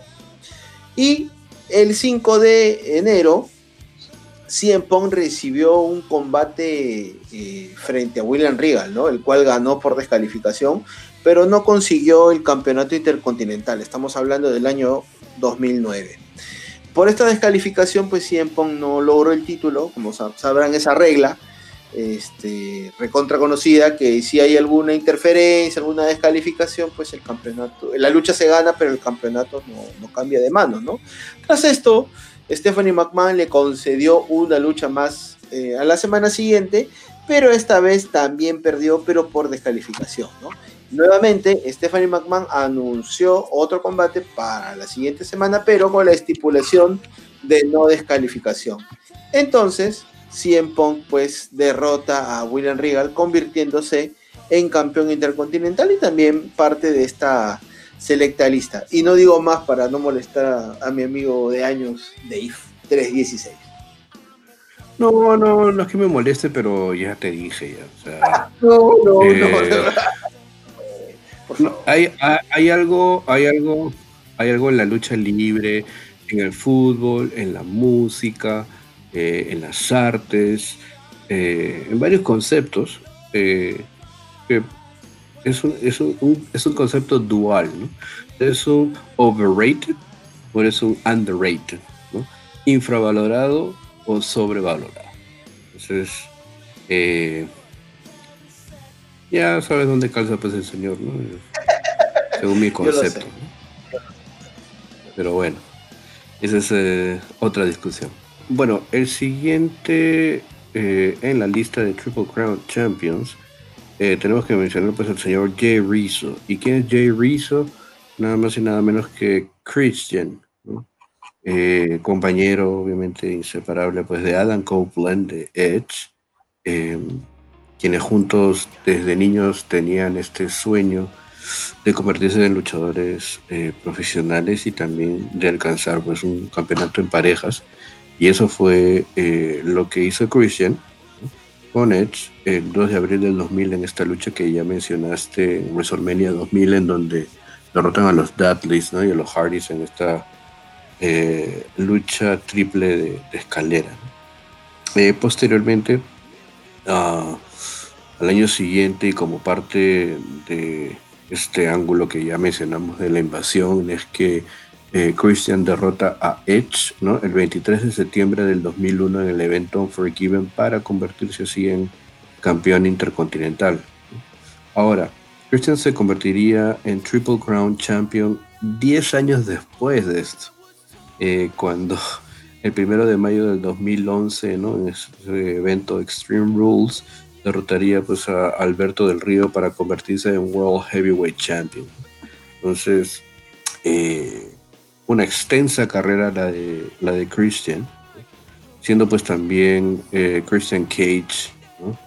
eh, otras organizaciones y eh, obviamente digamos que la carrera de Christian no ha sido pues no ha estado llena pues de, de muchos momentos de, gloria pero sí es alguien que de la mano de Edge ha, logrado conseguir pues varios títulos en pareja y, y obviamente pues también de, de ser recordado. Entonces, siempre cuando una pareja se separa hay alguien que inevitablemente, posiblemente va a resaltar eh, más, que, más que el otro. Siempre, ¿ah? Mira el caso de The Rockers, mira el caso de eh, los Dudley Boys, con Baba, eh, APA con, con JBL, ¿no? O sea, mira cuántos, ¿ah? Mira cuántos. Claro. Ahora, eh, hablando de parejas, grupos, el siguiente en la lista es el señor Dolph Ziggler, ¿no? Dolph Ziggler, que es recordado por este eh, inicio que tuvo en este infame grupo llamado, pues, el Spirit Squad, ¿no? Con Nicky, Kenny, Johnny, Mitch y Mikey, ¿no? El Spirit Squad que tuvo su debut televisivo eh, como grupo de porristas, ¿no? Porristas de, San Patricio, creo que ahí alguien le escuché decir, no sé si a ti o a Fau, que dijo, porristas de San Patricio. Eh, el Spirit Squad pues se asoció con, con Vince y con Shane para involucrarse en un feudo pues con The Generation X, ¿no? Y eh, logran pues transformarse en campeones en pareja el 3 de abril en Monday Night Raw, ¿no? Cuando Kenny y Mikey, con la ayuda de los otros miembros del Spirit Squad, derrotan pues a Big Show y Kane, ¿no? Ellos defendieron el título usando pues esta famosa regla de los Freebirds, ¿no? de los Freebirds, claro. Exacto, que también regla, por favor, señor o aplicaron New Day, ¿no? Exacto, pero ¿en qué consiste eh, este, para poder este ilustrar un poco más? Este Freebird Rule eh, significa que en el caso de que hubiese una facción o un trío, eh, cualquiera de las combinaciones de ese trío o de esa facción podían defender el campeonato en parejas. Entonces, por ejemplo, ¿no? Como ya lo mencioné en el caso de New Day, ¿no? Podía ser eh, Biggie con Kofi Kingston, Biggie con Xavier Woods, ¿no? Y, así, ¿no? Entonces, eh, así se dio pues en el caso de los Fables Freebirds y eh, también en este, en este caso del, Spirit Squad que mencionas. Exacto. Luego pues ya en el año, años este, más tarde, en el año 2010, Dolph Ziggler logra pues el campeonato intercontinental el 6 de agosto en SmackDown al derrotar a Kofi Kingston, ¿no? Se convierte primera vez en su carrera, pues teniendo el, oro intercontinental en la cintura. Luego entraría pues en un feudo con, con Vicky Guerrero, con Doña Vicky, eh, en el año 2011, ¿no? Doña Vicky, que era pues este, gerente general interina de SmackDown, eh, que en ese momento prohibió la movida final de Edge, ¿no? La lanza, el spear. E indicó pues que si Edge usaba esta, esta movida final en su lucha contra Dolph Ziggler sería descalificado y por ende Ziggler ganaría el campeonato, ¿no? Ziggler fue derrotado eh, por Edge, pero eh, Edge usó pues este, la lanza, ¿no? Y Vicky Guerrero declaró a Dolph Ziggler como nuevo campeón en el episodio del 14 de febrero en Monday Night Raw. Pero aquí hubo todo un tema, porque antes de la ceremonia oficial, de reconocimiento a Ziggler como el nuevo campeón en SmackDown el 18 de febrero, Edge eh, haría pues también acto de presencia y habría una, un malentendido ¿no? con el gerente general Teodoro Long, que semanas antes pues había salido de circulación por, una, por un aparente ataque de, Edge. Entonces aquí eh, le quitan el título prácticamente a Dolph Ziggler y eh, Edge recibe una revancha y logra eh, coronarse también pues como, como campeón Edge quitándole este, este título. Luego, pues, Dolph Ziggler ya sería utilizado hasta el día de hoy en, en WWE pues, para levantar este, a otros talentos, ¿no? yo le digo que es un Jover de lujo, porque es lo que está haciendo actualmente, ¿no? Bueno, salvo eh, el campeonato pues en parejas que ha ganado con, con Robert Root, pero pues ya sabemos cuál va a ser ese final. Debió de, trabajarse mejor a, a, Dolph Ziggler, creo, porque potencial te tiene, ¿no? Potencial tiene. Claro, luego tuvo, pues, tuvo sus pincelazos de momentos, ¿no? Como cuando cobra pues el maletín y derrota este Alberto del Río. Alberto del Río, ¿no? Para coronarse World Heavyweight Champion, ¿no? Un momento, pues, este, emotivo, ¿no? Pero bueno, vamos a ver, pues, qué le depara el futuro al señor Dolph Ziggler. Ok, el siguiente miembro de esta lista Triple Crown Champions, ¿no? El señor Mike Mizanin. Yo recuerdo a, The Miz, como se le llama ahora, ¿no? Eh, estar en este reality que se llamó uh, Tough Enough. Y la participación de Mike Mizanin dentro de ese Tough Enough, eh, ah, digamos que no fue de las mejores. Y cuando ya Mike Mizanin entra pues a, formar parte pues del roster de WWE. Eh, empezó siendo pues este tipo bufonesco, ¿no? Personaje eh, medio torpe, entonces eh, para mí personalmente me costó mucho ya con los años después que le hayan dado el título intercontinental, que le hayan dado un título en parejas, que le hayan dado el título de la WWE. Eh, no tengo nada contra el MIS, pero eh, me quedó muy marcado el inicio que tuvo en eh, WWE como parte de este reality llamado Tough Enough. Entonces, bueno, el primer campeonato de, de, The Miz, ¿no? Fue eh, un campeonato en parejas, campeonato en parejas con su pareja actual, ¿no? La mancorna actual, eh, con John Morrison, El 16 de noviembre del 2007, Al derrotar a MVP y a Matt Hardy, ¿no? Y convertirse pues, en campeones en pareja de, SmackDown. Posteriormente a ello, eh, The Miz se convierte también en campeón en parejas mundial con John Morrison nuevamente el 13 de diciembre del 2008 em, y llegaría luego el campeonato eh, de la WWE al hacer efectivo su canje, el canje del maletín, sobre Randy Orton el 22 de noviembre del 2010 en este episodio de Raw, donde creo que a, la par de recordar el canje de The el, el rostro de esta fanática eh, furibunda, ¿no? Con esa cara de, que, Dios mío, o sea, parece que... Se me cae el mundo. Eh, Belcebú se había apoderado de, su cuerpo y de su cara, ¿no? Entonces, este, eh, bastante expresiva esa, esa fanática. Ajá.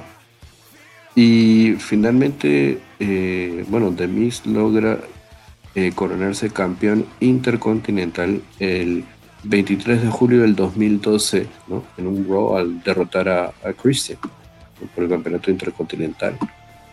Eh, como ya dije, The siempre o la imagen que yo tengo de The es este personaje, como ya dije, un poco bufonesco, torpe, que, que, debutó pues en este Tough Enough, que por un tiempo era pues el hazme reír. Su transición a, a, lo que se ha convertido ahora, eh, estoy seguro que obviamente se lo ha ganado, porque ha sido muy constante. Eh, no ha o sea, nunca se ha ido de WWE desde que yo recuerdo, que es estamos hablando pues del año 2004, ah, 2005 más o menos, y, ha sido constante hasta el momento, ¿no? Entonces yo creo que eso también le ha dado cierta validación, no, o sea, ser el evento estelar en un WrestleMania contra John Cena y derrotarlo no es, no son palabras menores. Ahora, Daniel Bryan también eh, es parte de esta lista, ¿no? Daniel Bryan que pues ha tenido años y años de carrera en el mundo independiente y llegó pues a WWE y fue despedido también en su momento por una conducta pues este no, no voy a decir antiprofesional pero creo que se exageró en la ejecución de, algo que le pidieron hacer esta, esta noche donde Nexus pues invade Raw, destruye a Cena y destroza a todo lo que está a su alrededor. Teníamos a Daniel Bryan ahorcando con su corbata pues al anunciador Justin Roberts y esto le costó pues el, ser despedido, ¿no? El ser despedido y posterior a ello pues eh, regresaría, regresaría, eh, regresó pues en la serie Los Sobrevivientes como parte del equipo de WWE para enfrentar a Nexus. Y nos vamos pues así un salto rapidísimo hasta el año 2011 en el pay-per-view TLC, celebrado el 18 de diciembre de ese mismo año, donde Daniel Bryan hizo efectivo su contrato del in the Bank para eh, derrotar pues eh, al nuevo campeón, ¿no? Que era el Big Show que había derrotado a Mark Henry. Entonces, para poder conseguir este título, lo que hizo Daniel Bryan fue cobrar su maletín, hacerle una DDT en la, en la silla de acero que se encontraba en el ring, lo cual le permitió pues a Daniel Bryan llevarse una victoria épica ante un gigante, un gigante como, como el Big Show. Hasta ese momento, Daniel Bryan era el primer luchador de NXT porque participó en NXT en ganar un campeonato mundial en la WWE. Luego, eh, Daniel Bryan el año 2012 eh, se enfeudó con Kane, ¿no? Se enfeudó con Kane en esta, en esta recordada historia, ¿no? Donde AJ Lee eh, era pues la novia, la pareja de, Daniel Bryan y inscribió a ambos a una terapia, ¿no? Un manejo de, ira, una terapia con el doctor Shelby, ¿no? El doctor Shelby obligaba pues a abrazarse a Daniel Bryan y a Kane eh, para poder resolver de alguna manera sus problemas, ¿no? Teníamos estos segmentos que a algunos les parecían aburridos, a mí me parecían entretenidos y se formó pues esta uh del Team Hell No, ¿no? Claro. Esta donde este, teníamos a Daniel Bryan y Kane haciendo equipos y derrotaron pues eh, a los Primetime Players, a Titus O'Neill y Darren Young, para convertirse en eh, los, eh, los, retadores número uno al título en parejas en el episodio pues eh, de Monday Night del 10 de septiembre. Luego derrotaron en Night of Champions a Kofi Kingston y Artru para poder obtener el oro. Luego pues tendríamos la obtención de lo que le faltaría a Daniel Bryan para poder ser triple corona, que era el campeonato intercontinental. Eh, Daniel Bryan, pues, en ese mismo año, en el año 2015 ya, anunció su participación en esta lucha de escalera eh, que se llevaría a cabo en WrestleMania, ¿no? Por el campeonato intercontinental. En WrestleMania 31. Recordemos que eh, ya el Money in the Bank era un pay-per-view separado, ya el Money in the Bank no se disputaría como lucha de escalera en WrestleMania en años antes de WrestleMania 31, ¿no? Entonces Daniel Bryan, pues, eh, de alguna manera le dieron el, premio secundario, pues, ¿no? Y, le dieron la oportunidad de ganar este ladder match el 29 de marzo en WrestleMania 31 para convertirse campeón intercontinental por primera vez en su carrera. ¿no? Bueno, Daniel Bryan también un grande en la industria pequeño en tamaño, pero grande eh, eh, todo lo que ha hecho en, las empresas independientes en las que ha estado. Y bueno, pues ahora que ya está casi al, al final de sus días, ¿no? Queriendo ayudar al, talento al talento de SmackDown. Claro, claro, sí. Eh, siguiendo con esta lista de Triple Crown Champions, ya llegamos a, a, los más los más recientes, las figuras que eh, han formado parte de las historias eh, principales dentro de WWE en los últimos 10 años. Eh, hay que mencionar al señor Dean Ambrose, este luchador que empezó dentro de Florida Championship uh, Wrestling, el, territorio de desarrollo de WWE.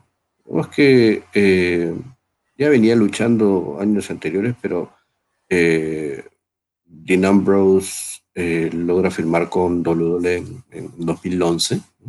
Y eh, como ya todos saben, forma parte pues, de este grupo The Shield, junto a Roman Reigns y a Seth Rollins, que también son eh, Triple Crown Champion, ya lo mencionaremos, pero bueno, en el caso de Dean Ambrose, el primer campeonato que consigue es el campeonato intercontinental, derrotando a Kevin Owens el 13 de diciembre del 2015 en el evento TLC.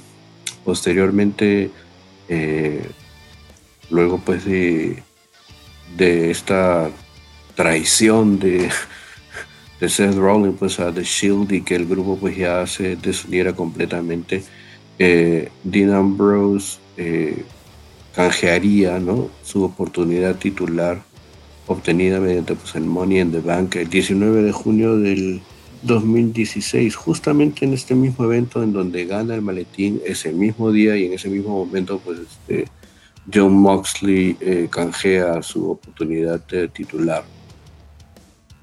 Eh, y posteriormente eh, también con Seth Rollins eh, se convertiría pues en campeones en pareja al derrotar a Sheamus y a Cesaro el 20 de agosto del 2017 en SummerSlam de este año.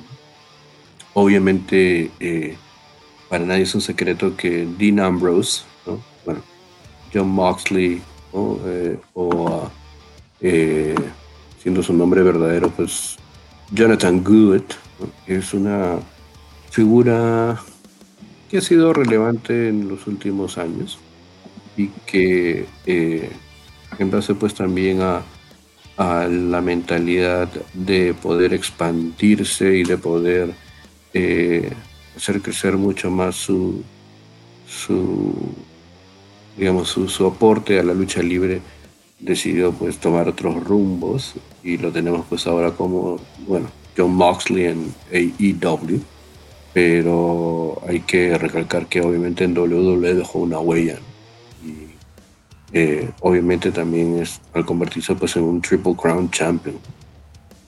Y hablando de la Shield, también pues está en esta lista el señor eh, Roman Reigns, ¿no? El 19 de mayo del año 2013, en el evento Extreme Rules, acompañado pues de Seth Rollins, derrotarían al Team Hell No eh, en una lucha de Tornado Tag Team para ganar los campeonatos en pareja de WWE. Luego, eh, Roman Reigns en el episodio del 26 de octubre de Monday Night Raw ganó una lucha fatal de cuatro esquinas derrotando a Alberto del Río, Dolph Ziggler y Kevin Owens para convertirse pues en el retador número uno del campeonato peso pesado de la WWE. Sin embargo, por cosas que ocurren, eh, lesiones más que nada, el campeón de ese momento, Seth Rollins, se lesionó la rodilla, y esto no fue una historia, esto fue de verdad, se eh, lesionó de la rodilla el 4 de noviembre y dejó vacante el título pues la noche siguiente, ¿no? Lo que condujo a un torneo para coronar a un nuevo monarca, ¿no? Eh, tuvimos pues eh, la coronación de eh, Roman Reigns en este pay-per-view, ¿no? recordado la serie Los Sobrevivientes, ¿no? Triple H intentó persuadir semanas antes a, a, Roman Reigns para que pueda pues unirse a la autoridad. incluso le ofreció un lugar directo en la final, ¿no? Pero Roman lo rechazó, ¿no? Llegamos pues a este pay-per-view, a, la parte final, donde Triple H logra, o bueno, intenta felicitar al nuevo campeón, pero pues este lo que recibe es un spear, ¿no? Un spear y, y para continuar con la celebración, cuando procedíamos a continuar con la celebración del nuevo campeón, pues Sheamus aprovechó para cobrar su contrato del Money in the Bank y derrotó pues a, a Roman Reigns terminando el reinado de Roman en solo cinco minutos. ¿no? Así de rápido eh, se le fue la se le fue se le fue el título de las manos, ¿no? O sea, fue algo algo algo alucinante. Luego pues nos vamos al 20 de noviembre del 2017, ¿no?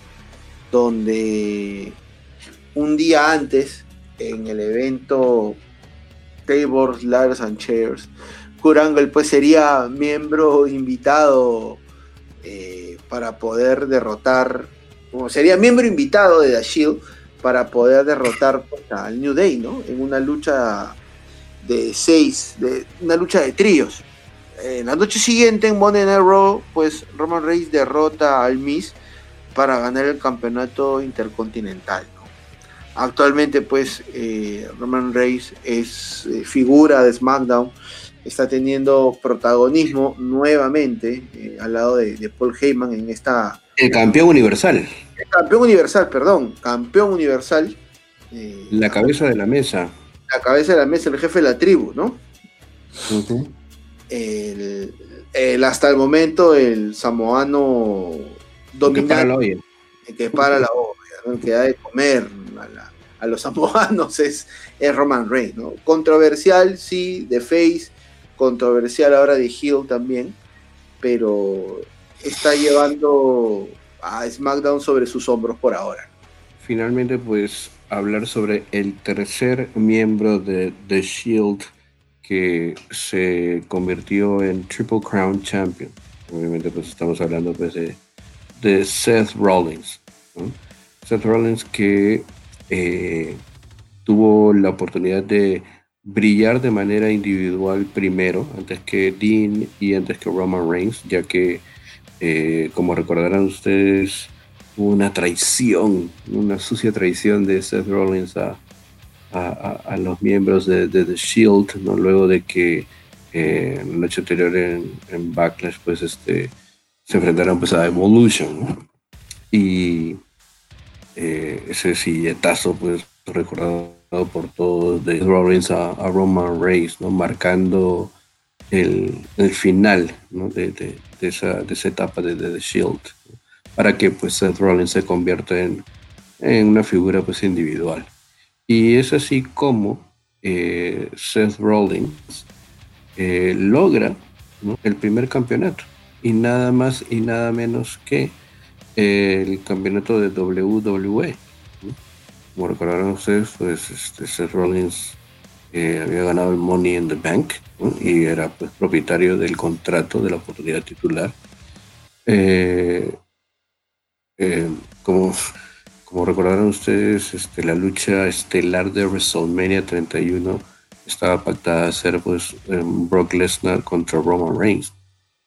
Eh, para sorpresa de muchos, eh, pero que bueno, algunas personas de repente pues se olían el, el, canje, ¿no? Eh, Roman, o, perdón, Seth Rollins irrumpe dentro de o en medio de la lucha para eh, correr raudo y veloz hacia el cuadrilátero y convertir la lucha titular en una triple amenaza que finalmente pues ganaría ¿no? este, derrotando pues a Brock y a, Roman Reigns el 29 de marzo del 2015 en WrestleMania uh, 31 ahora antes de esto perdón debo de eh, mencionar que Seth Rollins obtiene su primer campeonato perdón primer campeonato fue un campeonato en parejas obtenido con Roman Reigns derrotando a Kane y a Daniel Bryan a Team Hell No el eh, 19 de mayo del 2003.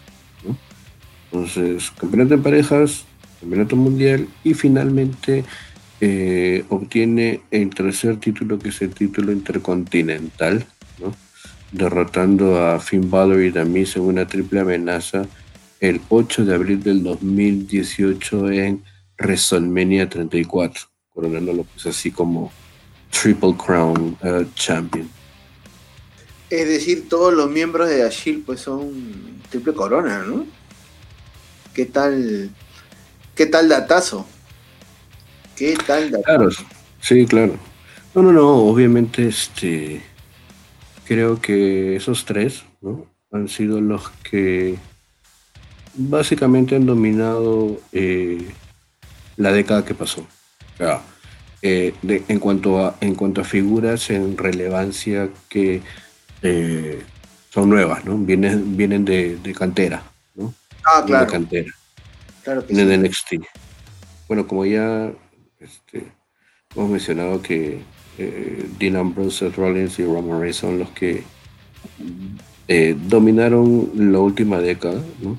Cabe mencionar también a otro, otro luchador, otra figura que ha ayudado también a, lo largo de estos últimos 15 años a, continuar y a seguir eh, la historia de WWE. Estamos hablando pues de Kofi Kingston.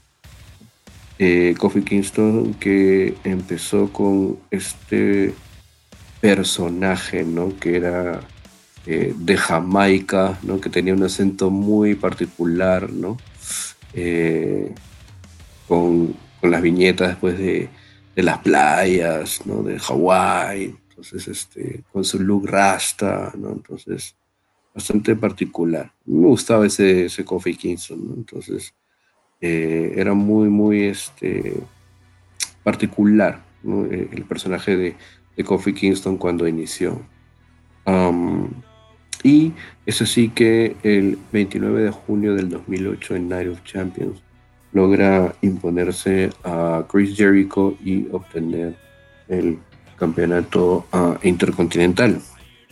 Luego, eh, de la mano pues de CM Punk, también ese 2008, el 27 de octubre, derrota a Ted DiBiase y a Cody Rhodes para conseguir eh, títulos mundiales en pareja. Eh, tres años después, ¿no?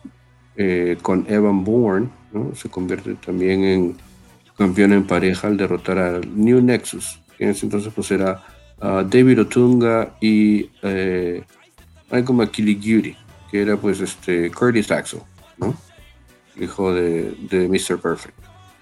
Y eh, luego de ocho años, el 7 de abril del 2019, Kofi Kingston tendría la oportunidad soñada convertirse en campeón de WWE en un WrestleMania.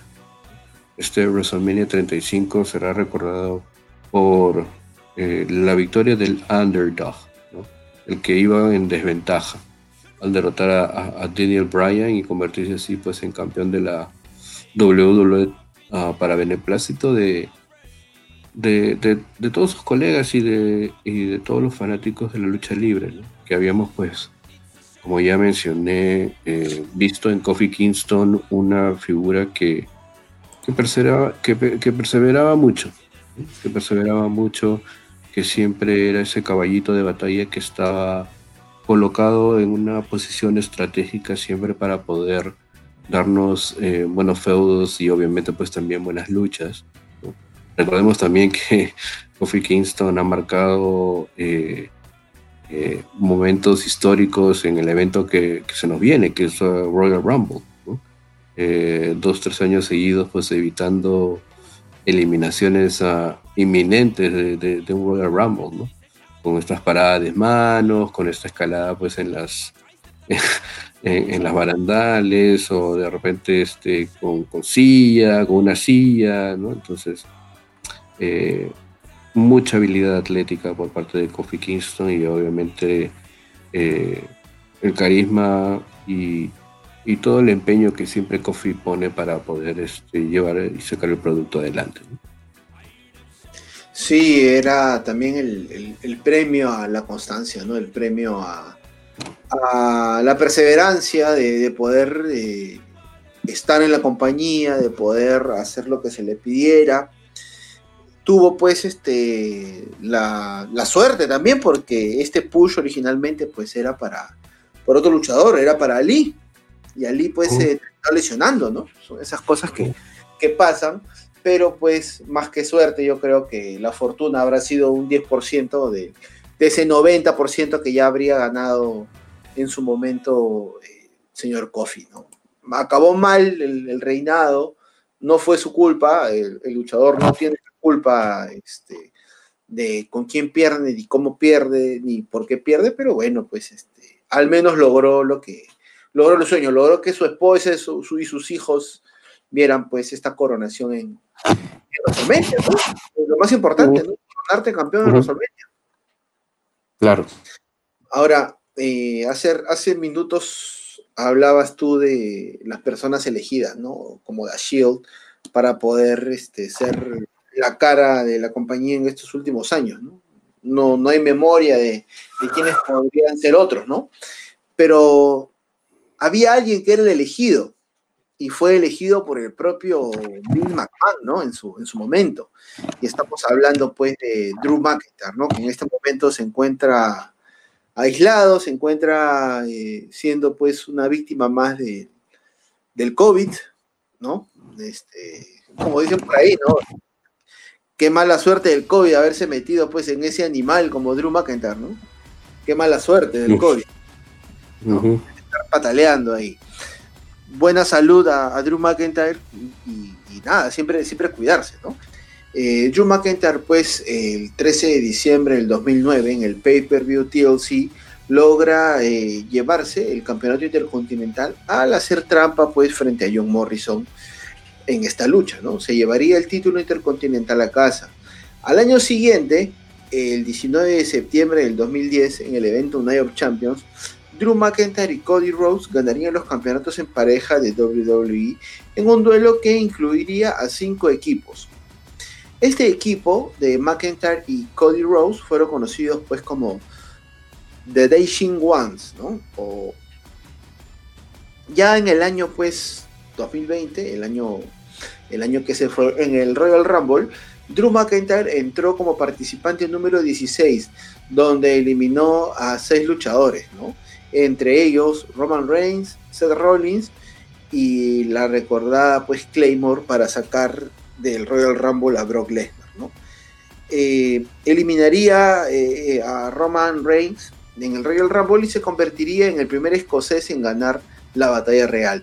Y de esta manera obtendría una oportunidad titular en el evento estelar de WrestleMania.